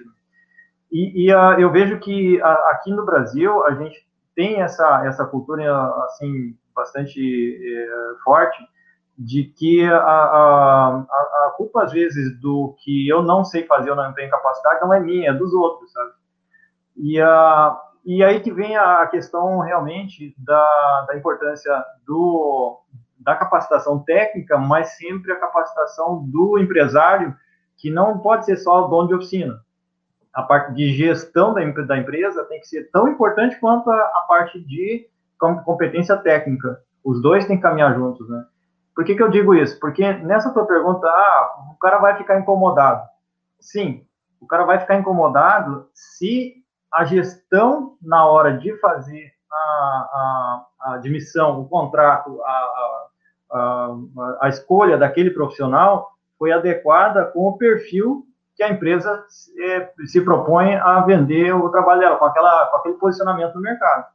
Uh, porque senão o que acontece? Às vezes o cara começa a apontar os culpados né? Ah tá mas o meu técnico não tem vontade de, de fazer um treinamento ah, ele sai da oficina e já vai para casa olhar novela no nosso caso aqui o cara vai tomar um chimarrão né? E não tem vontade a culpa não é do técnico a culpa é do dono da empresa uh, ele escolheu errado entendeu a gente diz, ah, o, não temos jovens, esse, esse público mais jovem não está nas oficinas, a gente não encontra eles capacitados. É, sim, é, há uma, uma grande demanda de necessidade, muitos talentos se perdendo, né? mas é, não adianta a gente ficar apontando culpados nesse caso. Nós temos que fazer alguma coisa. Porque se a gente for esperar para o governo fazer alguma coisa, o sindicato se organizar, ou sei lá, associação, ou sei lá, escola, não sei, acontecer qualquer coisa, vir um marciano e vir ajudar a gente aqui, não vai acontecer. Então nós temos que fazer alguma coisa agora, porque o problema existe agora e nós estamos no mercado é, inseridos e precisamos fazer os nossos negócios é, prosperar e, e gerar mais oportunidades. Então, baseado nisso, eu creio sim que a gente pode qualificar a empresa, é uma necessidade, com parcerias fortes e que tenham objetivos em comuns. E daí, nessa questão de, ah, o, o, o jovem, ele quer ser youtuber ou ele não quer botar a mão na graxa e tudo mais, existe várias maneiras de se uh, colocar projetos em andamento e, e ir modificando aos poucos. Não é quanto que eu posso, quanto que precisa ser feito, e sim quanto que eu posso fazer dentro da minha região, dentro do meu ponto. O, o, Eduardo é, foi muito feliz em dizer, ah, mas quanto tu está contribuindo? Entende? Porque se a gente ficar só esperando, ninguém faz nada e as coisas sempre vão ficar, é, vão ficar ruins, né? E daí, na hora, de, de, com tecnologia, isso é muito importante, que o Bill falou também, que nós vivemos numa. numa é, uma, é uma fantástica essa, esse momento que a gente vive, porque a gente, a gente é do, da, da, do século passado, mas estamos vivendo uma transição, né? Pessoal que está nos assistindo tem aí na idade dos 20 anos, não imagina o que, que era o nosso mundo sem computador. Esses dias o meu sobrinho perguntou como é que vocês faziam para viajar sem o Waze, sem o. É, sem, sabe? Então ah, eu não, como é que vocês faziam? Ah, eu tive que explicar. Mas aí que tá, olha só. de rua. É, e a, e, a, e a tecnologia, ela tem isso, e esse é o lado bom do negócio, que é usada com inteligência, ela vai fazer, sim, a gente resolver alguns problemas, tá? Mas, para isso, a gente tem que juntar essas inteligências. Aí a gente pode separar exatamente aquele, o joio do trigo. Porque aquelas pessoas que não querem participar, é uma escolha. A gente não pode ficar apontando para eles e querendo que eles, que eles venham para dentro do jogo. É uma escolha e é, e é livre, ele pode escolher daquele jeito. Mas então, a quem quer participar do jogo, a gente sim pode chegar ali com tecnologia, ajudar, é, mensurar o, o, quanto que o nosso técnico está tá colaborando, é, remunerar ele adequadamente, porque afinal a gente quer sim que o cara tenha condições de ter uma vida digna, assim como a gente também está procurando, entende? Porque Exatamente. dizer simplesmente que o cara não faz, ou que o distribuidor não, não entrega, ou porque o fabricante isso e tal, isso tudo vai virar só em discussão. Quanto Legal. que nós vamos sair dessa live com alguma coisa concreta e que simplesmente, ó, vamos realmente resolver esse negócio aqui, porque esperar lá pelo Marciano ele não vai vir mais, entendeu? Apesar de já ter uma sonda lá, eu acho que não vão achar ninguém para resolver nosso problema lá. Então, Bacana. esse é o lance, ó, o cara é, é, quer ser youtuber e tudo mais, a gente tem que, é. até para isso nós temos que aprender como é que a gente se relaciona com esse jovem que tem outros princípios e valores na cabeça que não são os mesmos nossos, nós não podemos dizer que ele está errado, ele está vivendo outro mundo, entendeu? Então, acho que essa parte também, né? de é, exato, essa parte de juntar todo mundo aí e vamos, assim, fazer alguma coisa, nem que seja ali na sua região onde você está. Eu estou aqui no Rio Grande do Sul, vou fazer alguma coisa aqui na minha região, se tiver alguém que está tá compartilhando da, da, minha opinião, do, vem para cá, vem me ajudar, entendeu? É, esse é o lance que eu acho que a gente tem que dar o primeiro passo e seguir em frente para mudar essas coisas todas aí. Boa. Fala aí, meu canal. Fala aí, meu. Eu vou fazer um comentário em cima do, do que você colocou, né, emendando também aí com o que o Gerson está falando. Eu acho assim, ó, o lance da. O, o que o Bill falou, né? O QR Code na, na, na bula, né? Eu acho que isso aí é, é, um negócio muito legal. Já tem várias, várias não, algumas indústrias fazendo. A tendência é essa, né? Aí você falou o seguinte, pô, mas o dono do carro não vai pegar e não vai tentar botar a peça? Se tiver a bula em papel, ele vai fazer do mesmo jeito, né? Então, assim, é, e outra, se a gente não colocar o, QR Code um vídeo no YouTube que seja do fabricante. Hoje o que mais tem é vídeo no YouTube ensinando o cara a fazer errado. Né? Então eu acho assim que a, a indústria tem que investir e, e, colocar a orientação com relação à, à, garantia e à montagem do produto nos canais de, de rede social, de YouTube, enfim. É, não, é... Carlão, mas eu falei no sentido até, Carlão, pegando o que você está falando, eu, peguei, eu falei no sentido porque o cliente de antigamente não é igual ao cliente de hoje.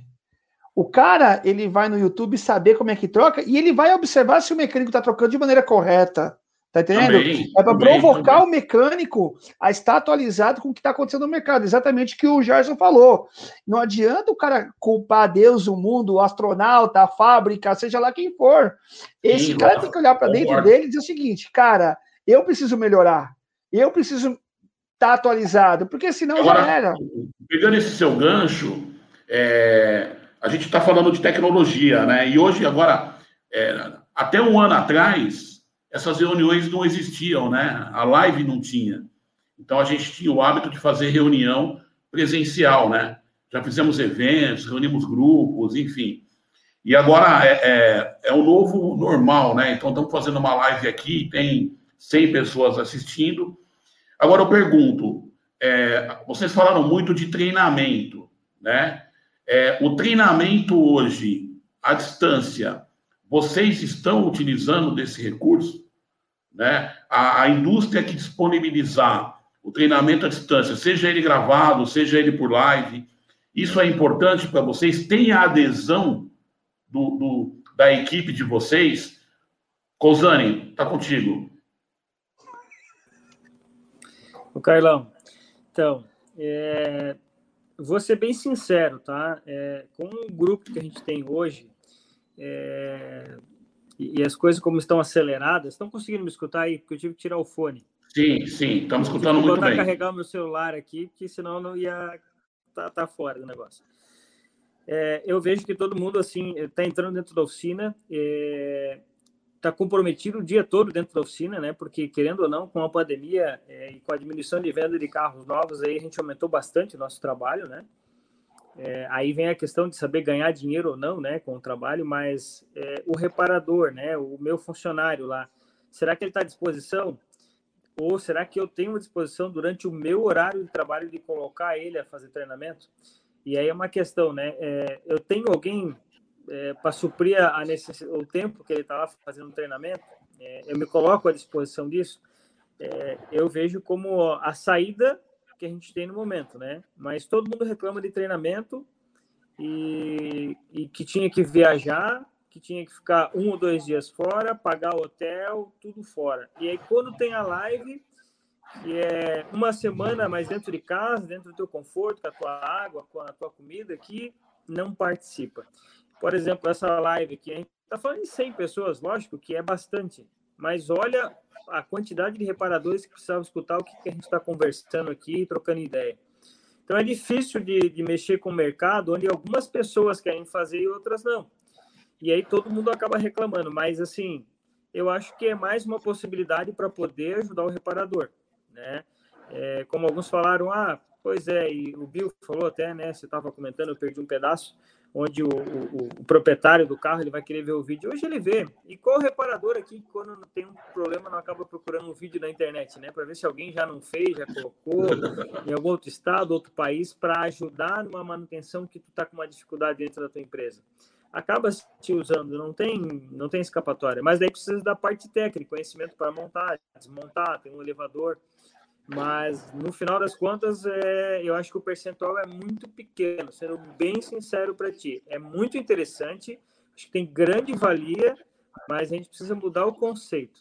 E aí, quando o Jair estava falando é, é, é, sobre o, repara, o reparador, o novo profissional, eu acho que a indústria pode ajudar nisso também, com alguma campanha, algum incentivo, porque é o seguinte, né? Quando a gente falava ali, ah, podia antes trabalhar e era interessante. Quando eu comecei a trabalhar na oficina, que eu fui registrado com 14 anos, para mim trabalhar na mecânica era fantástico. Aquilo para mim era um sonho, né? A gente não tinha YouTube, a gente não tinha.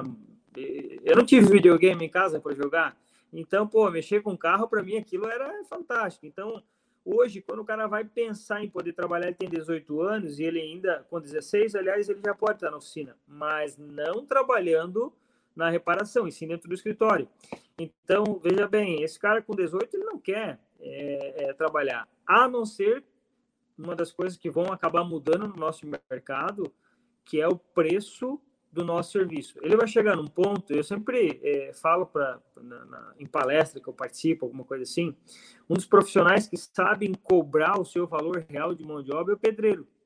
Porque ele não ganha em cima da, do, do, do tijolo nem do cimento, a não, a não ser algum que é, é, é uma empreiteira, mas ele cobra a mão de obra real dele para prestar o serviço, para ele poder passar os 30 dias ou aquela semana que ele está trabalhando naquele trabalho que ele pegou.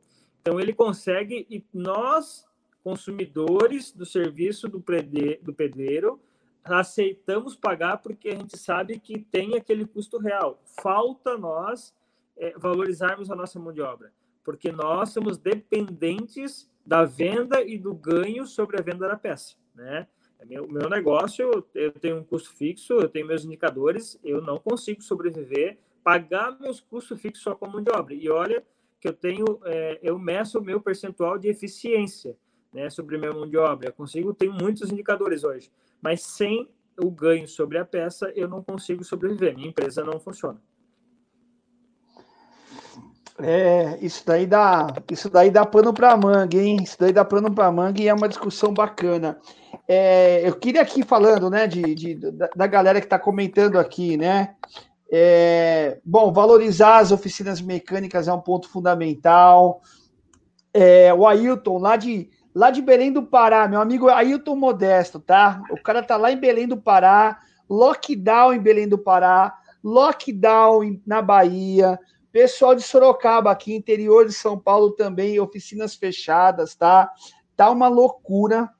É, infelizmente, nós estamos vivendo um, um, um turbilhão de, de, acontecimentos aí no dia a dia, além de todos os desafios que vocês já falaram, tá? É, imagina, né? Se faltava algum temperinho, né, Bill? Era, era mais ainda uma pandemia, né? Para ajudar, né? Fora tudo que já falaram, né? Então, gente, assim, é, Bill, eu queria te ouvir aí no seguinte aspecto. É, eventos, treinamentos presenciais. O quanto isso o pessoal tá tá sentindo falta? Você acha que até esse modelo de treinamento presencial ele vai mudar um pouco? Como é que é a tua avaliação, meu amigo? Olha, presencial hoje, com essa situação de lockdown, está complicado.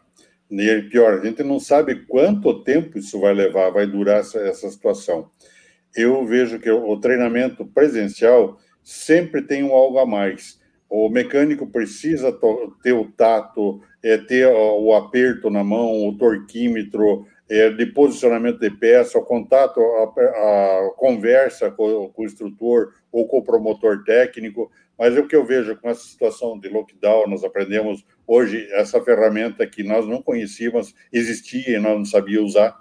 Hoje até reunião familiar você pode fazer com Meet, com um monte de, de situação, então está se achando soluções e nós estamos reaprendendo uma nova metodologia de trabalho. Então, a questão que foi perguntado, o curso, se fizer, vai ter demanda? Com certeza não vai ser aquilo que a gente gostaria que fosse, mas é aquela história, o profissional que quiser ser atualizado, ele vai ter facilidade de encontrar o material à disposição.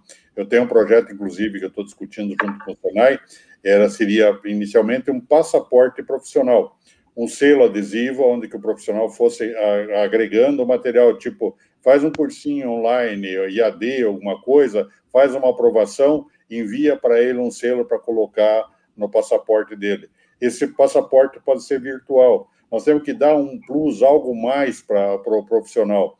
Na própria questão é, nós temos, vamos ter que ter um diferencial. O profissional que buscar informação, que tiver atualizado, nós vamos ter que remunerar melhor, dar, dar condição dele melhorar. Ele vai melhorar a produtividade, ele vai melhorar a qualidade do serviço dele, então ele vai ter que demonstrar e correr atrás.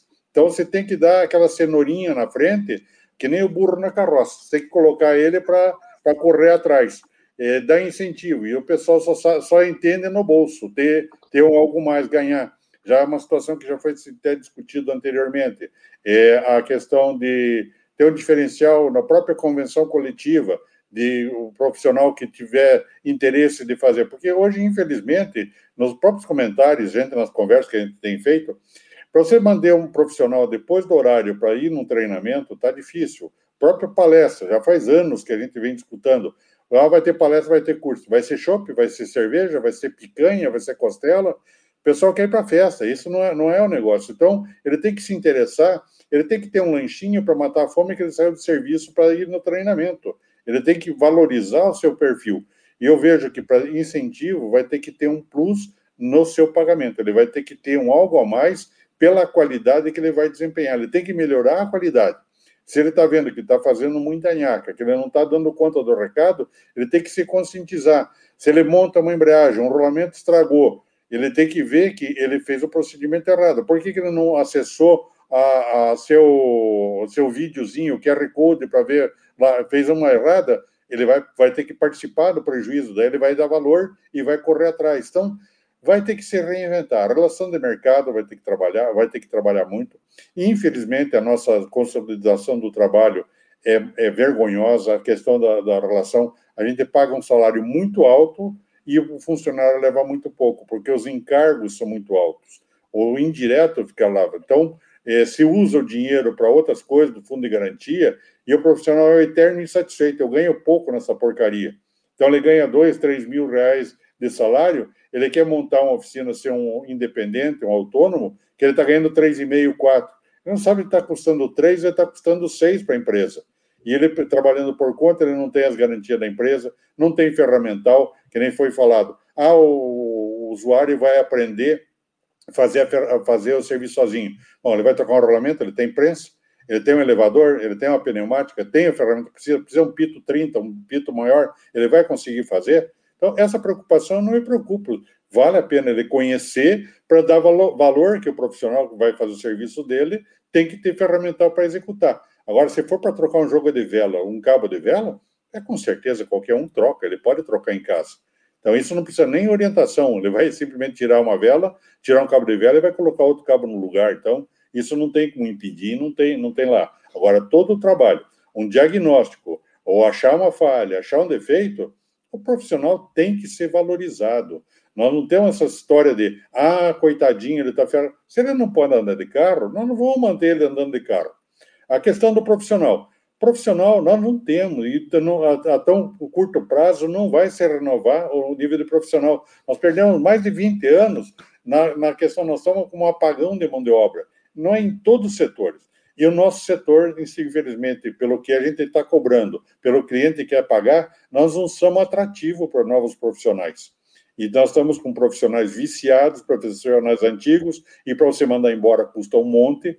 E muitas vezes você está com um profissional ali que não adianta, que nem aquele cavalo velho que você pode sentar o chicote, ele não sai, não, não troteia, não galopa, é aquele passinho de ganso e não sai do lugar. Isso está custando caro para a empresa. Então, eu acho que se nós tivermos profissional treinado incentivo, vai ser o único canal que nós vamos conseguir avançar e colocar. E, principalmente, nós vamos ter que buscar, e os fabricantes têm que se conscientizar que para a aplicação do produto dele, ele vai ter melhor. Uma Brastemp foi uma Brastemp sempre por causa de assistência técnica, qualidade, reposição. Volkswagen foi, cresceu por muitos anos na, na liderança por causa da assistência técnica e peças fáceis, qualquer um consertava. Hoje já está difícil. Consertar um Fusca, arrebentava o cabo do acelerador, põe uma pedrinha e ia embora no acelerador. Hoje, um carro com um comando eletrônico, ele tem que parar e pegar uma plataforma. Quando o cliente me diz, estou ah, com meu carro na garagem, você vem dar uma olhada, não, vou te mandar a plataforma. Meu carro, se parar na rua, tem que pôr na plataforma, ele vai embora, não tem o que fazer, não, tem não existe mais socorro na rua. Só menos que ele deixou acabar a gasolina e você vai lá e põe uma gasolina, mas isso ele pode fazer sozinho. Boa, boa. Carlão, Considerações finais, meu amigo. A hora já avança, a galera aqui colocou muita coisa. É... E eu entendo o seguinte, Carlão. A fábrica tem bastante liçãozinha de casa desses três dias aí, hein, meu? O que, que você achou aí? Bastante coisa legal. Eu gostei do QR Code do, do Bill, os treinamentos. Eu, eu também acho, né? A gente percebeu aí com outros colegas que o engajamento pelo treinamento ele é realmente é triste, né, gente? Porque o profissional deveria estar preocupado em se qualificar, estudar depois do horário, porque eu acho que todo mundo aqui já fez isso, né? Você vai estudar, você vai fazer faculdade, você faz à noite, né? Você não faz no horário de trabalho. E muitas vezes o, o empresário oferece o treinamento para o funcionário e ele acha que tem a obrigação que esse treinamento seja na hora de trabalho. É, aí, enfim, aí tem lei trabalhista, tem um monte de coisa só para atrapalhar a gente, né? O lance dos impostos, né? O, o cara é caro, só que ele ganha pouco, né, o, Bill? Então, assim, você paga um monte de imposto e não fica para o funcionário nem para a empresa. Mas eu acho que o recado foi legal, né? A gente pegou falamos do digital, enfim, acho que dá para. O catálogo também, né? É interessante fazer um comentário com vocês aqui. A, a loja de autopeça, o distribuidor, cobra muito o catálogo impresso do fabricante. É coisa de louco, né? E, e, vocês já jogaram fora o catálogo impresso. E, assim, por mais que vocês achem que ainda tem que evoluir muito, mas eu vou falar o seguinte: o mecânico já evoluiu muito. Né? Vocês usam hoje o catálogo impresso na rotina de vocês. Parabéns, né? Em nome da revista Reparação Automotiva, eu agradeço de coração a participação, agradeço o, as fábricas que acreditaram na gente. E logo, logo a gente volta com mais novidade, né, Geizão? Isso aí, tem coisa boa aí. Cousani, meu amigo, obrigado aí pela sua participação aí. Dá um recado para a turma aí. Eu acho que você é um cara que tem que fazer uma live separada com cada um de vocês aí, viu? Porque isso é louco. Esses caras aí têm muito conteúdo, viu? Obrigado aí, viu, Cousani? Ah, eu que agradeço, Jesus, agradeço a participação e essa quantidade de mensagem que eu estou lendo aqui do lado aqui, que não para, a galera está interagindo muito. Acho que isso é importante e, e vem muitas boas ideias nesse, nesses comentários, né, que a gente pode ir filtrando isso e, e, e trazendo para o nosso dia a dia. É, agradecer, então, a, a, ao Geiso pelo convite, à revista Reparação, e deixar um recado aí para o pessoal: é, é, as associações, o sindicato patronal, é, porque tem pessoas que estão aqui trabalhando é, por um objetivo comum, que é a melhoria da classe, e fazem dentro do seu tempo, é, às vezes deixando a oficina de lado em alguns momentos. O Geiso já encontrei algumas vezes em São Paulo e outros lugares viajando, mas viajando pela Cinderepa e com um único objetivo, não só por causa da viagem, do passeio, porque é, teu negócio está lá, tua família ficou lá parada, né? É, e agora, com, as, com, com o negócio online, eu tenho alguma reunião online dentro do meu horário de trabalho, porque as pessoas, a gente não precisa mais viajar, então a gente resolve. Só que a gente se prende para resolver tanta coisa e falta braço, gente. Falta braço. A gente vai fazendo o que dá para a gente fazer. E olha, eu me dedico bastante ao Cinderepa e eu sei que aqui em Santa Catarina a gente tem o NEA junto, que é um parceiraço. A diretoria do NEA tinha alguns aqui participando é, se coloca à disposição né, de fazer algo melhor aí pela reparação. Então, assim, vamos tentar fazer algo também, vamos se juntar. É, eu vi bastante gente colocando aí, vamos unir as nossas forças. Eu acho que nós, reparadores, temos um, uma força enorme nas nossas mãos, mas a gente é, puxa cada um para um lado e acaba não saindo nada. Então, a gente tem que se unir, é, ver os projetos que já estão ativos, concluir eles e aí depois direcionar novos projetos. Sabe? Tem muita coisa boa no mercado e tem uma evolução e está vindo muita coisa boa também, que já está plantada pelas, pelas poucas pessoas que estão fazendo algo. E deixo um abraço aí, uma feliz Páscoa é, e um ótimo final de semana para todos. Legal, legal, obrigado. Gerson, e aí, Rio Grande do Sul aí, vai ter Repara Sul também? Como é que tá aí? Manda um abraço para a galera aí, meu amigo. Opa, show de bola. Ô, Geis, olha só, é, isso é um, assunto bem, bem oportuno da gente estar tá falando de reparação, né? Lembra que eu falei, ah, faça a sua diferença lá na região que você mora, né? Aqui a Autorede, ela é apoiadora, é, é, ela está diretamente envolvida na organização da Reparação e, e, faz toda a diferença na, na nossa região e, e, a gente tem a, a, esperança de que isso seja uma feira que vá evoluindo e que tenha uma, uma, uma abrangência muito grande no, no país todo. Né? Para a América Latina, a gente já está fazendo a diferença, porque outros países aqui próximos já participam, né? e ela vai ocorrer sim, ela vai ocorrer do dia 1 ao dia, até anotei aqui, do dia 1 ao dia 4 de setembro. É, essa é a data registrada, é a data que está sendo organizada. Já, já tem parceiros que já confirmaram a vinda para cá. E, e, esse é um momento que a gente consegue, então, interagir, aproximar aquilo que a gente sempre falou, ter relacionamento com fabricantes, distribuidores, enfim, toda a cadeia e vai, vai estar presente, né? E, está todo mundo convidado, venha participar. Vai pegar junto ali o feriado de 7 de setembro, que vai emendar tudo junto. O cara pode até fazer um passeio aí um pouquinho mais longe, ir para Gramado e tal, fazer um turismo, né? E, e uma, uma, eu gostaria também de, de uh, mandar um abraço também para um, amigo meu que tu sabe que uh, quando eu vim para a live eu pensei, bom, eu tenho que ter uma opinião dos dois lados, né? Eu, eu pedi uma opinião é, sobre o mercado e sobre a, a, as dores do reparador para o pai da, da Karine Djalma, que é o seu Djalma. Ele tem, nossa, trocentos anos de mercado e ele me deu várias dicas das dores de, de reparadores e deu assim informações valiosas né, para mim trazer para cá. E em contrapartida fui ver, fui, fui, também consultar um outro amigo meu que é o João da, da distribuidora Autopratense e eu pensei, ô João, qual é que é as dores que vocês como distribuidores têm aí que possa estar tá agregando? E nossa, ele falou demais. Ele falou, inclusive, o, o reparador ele tem que ter o cuidado na hora de receber a peça lá para conservar as embalagens e, e cuidar eh, o certificado de garantia, conforme o fabricante manda e tal. Quer dizer, é isso que eu digo, né? É, não adianta tirar pedra do outro lado, lá tem que ir lá entender como é que o cara tá sentindo as dores dele, que a gente vai fazer melhor se fizer todo mundo junto aí, né? Tá certo? Agradecer demais a oportunidade da revista, da, da, a oportunidade que você me chamou aí, a equipe é show de bola e vamos fazer essa diferença aí, vamos modificar esse segmento aí para melhor ainda, tá certo? Valeu, um grande Legal, abraço, obrigado. boa Páscoa para todo mundo. Legal. Vocês viram que eu deixei o Wilson Bill, né? Para o final, né? Vocês repararam, né? Por que será, né? Vai, Bill, manda o um recado aí, meu amigo. É meu amigo, hein? Bom, eu gostei muito do, do, do, do, do bate-papo, foi muito interessante. Eu acho que nós estamos à disposição. A hora que você quiser fazer qualquer coisa, tem muitas ideias, muita coisa que dá para fazer. É, o, o mercado está carente de tudo, nós estamos realmente. Vai ter o antes e pós-pandemia.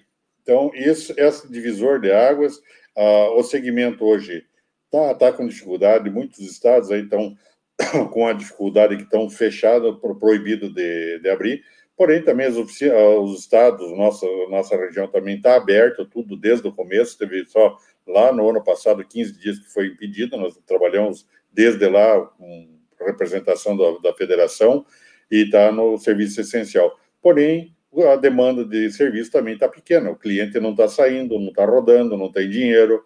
Então, nós estamos com uma dificuldade, além de tudo, de serviço pouco, o dinheiro está circulando. E hoje, muitas, muitas empresas, infelizmente, do nosso segmento, vejo que vai, vai quebrar e vai, vai ficar devendo feio. Eu estou com dó de restaurantes, estava conversando com um amigo esse tempo aí com pessoas, pessoal, imagina esses transportadores de van de criança escolar, que é cliente de oficina, é cliente do nosso negócio, estão quebrado, falido, devendo. E a hora que voltar ao normal para a escola, quem é que vai transportar essas crianças? Então, nós vamos ter um, um buraco muito grande na, na economia do país e, infelizmente, a oficina tem que ter o pé no chão, tomar cuidado, não é hora de fazer loucura, tem que ter muita ciência, muito muita responsabilidade, porque é a grande dificuldade do nosso segmento, só mudando a conversa, é mão de obra. Nós estamos com dificuldade, é o pessoal nos comentários aqui, todo mundo está com dificuldade, e não é a curto prazo que vai se resolver. Isso é uma união que vai ter que ser feita, uma batalha que não, não depende só nós, que nem o Carlão estava falando, a questão de autopeças.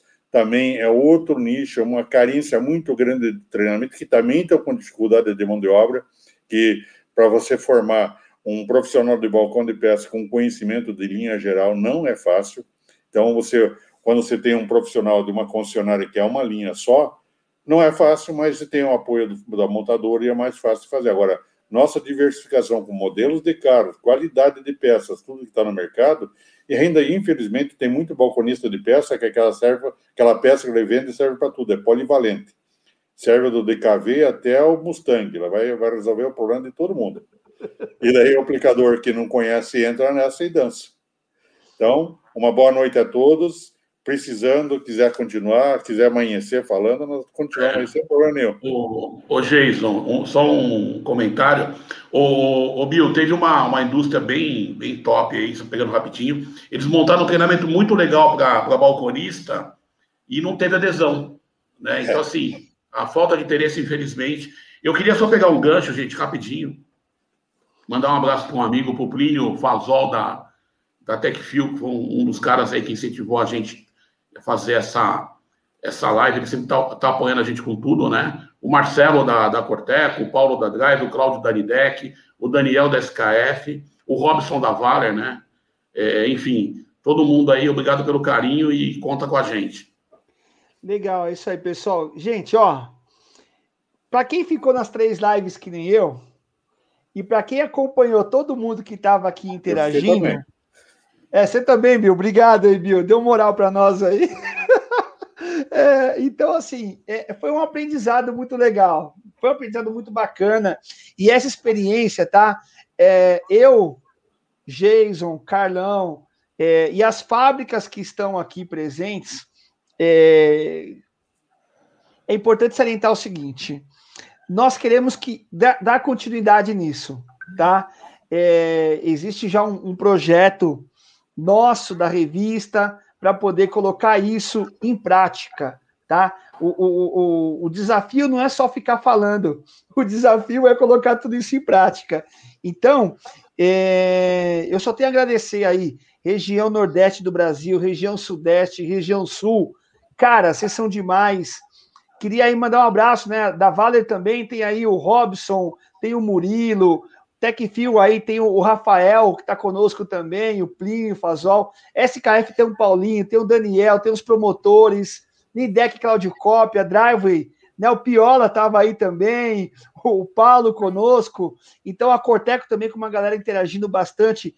Esses caras que estão aí colocando a imagem deles numa live como essa, de um assunto tão polêmico, no mínimo, cara, são os caras que estão querendo dar o passo na frente dos outros. Então, em direção a um caminho certo, que é a oficina mecânica. Então, senhores, é, espero que todos esses três dias aí sejam um grande aprendizado para nós todos. Essas lives estão todas elas vão estar no link do Facebook, vai estar em podcast. Então, se o cara não puder assistir, vai lá no site do Reparação, clica lá, tem um podcast, fica ouvindo, né? Vê as besteiras que o Jason falou lá, né? Depois pode me encher o saco aí, que é legal. O Bill, então, não fala besteira. O Bill é um cara sério. Então, pode tirar proveito de tudo isso daí, tá certo, pessoal? Sucesso a todos. Um grande abraço. Durmam com Deus, fiquem vivos aí, que tem bastante coisa para a gente fazer nesse mercado, viu, senhores? Grande abraço, tudo de bom. Obrigado. É. Tchau. Até logo.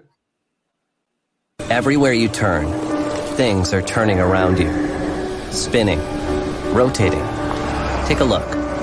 Imagine how many billions of rotating machines are at work in factories and homes, on the roads, in the fields, and in the air. As we undergo a new industrial revolution and technology moves ahead at lightning speed, one thing will never change the need to minimize friction.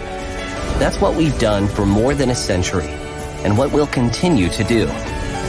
It's a never-ending story.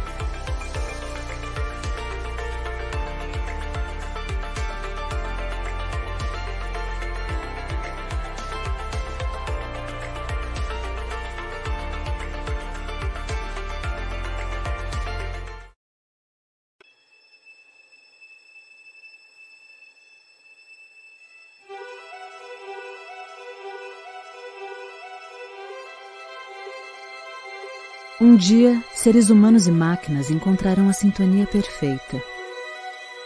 Veremos linhas de montagem cada vez mais inteligentes. Tudo será testado, e um dos mais complexos laboratórios do mundo vai ser no Brasil. Um dia, inovação será o principal produto de um fabricante de filtro.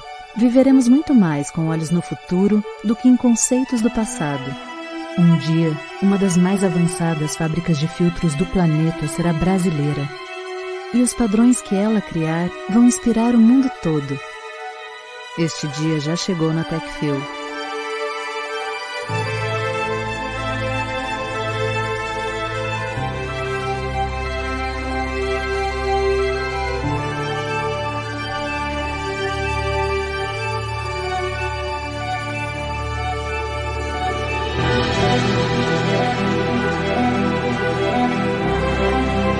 Futuro é TechFil.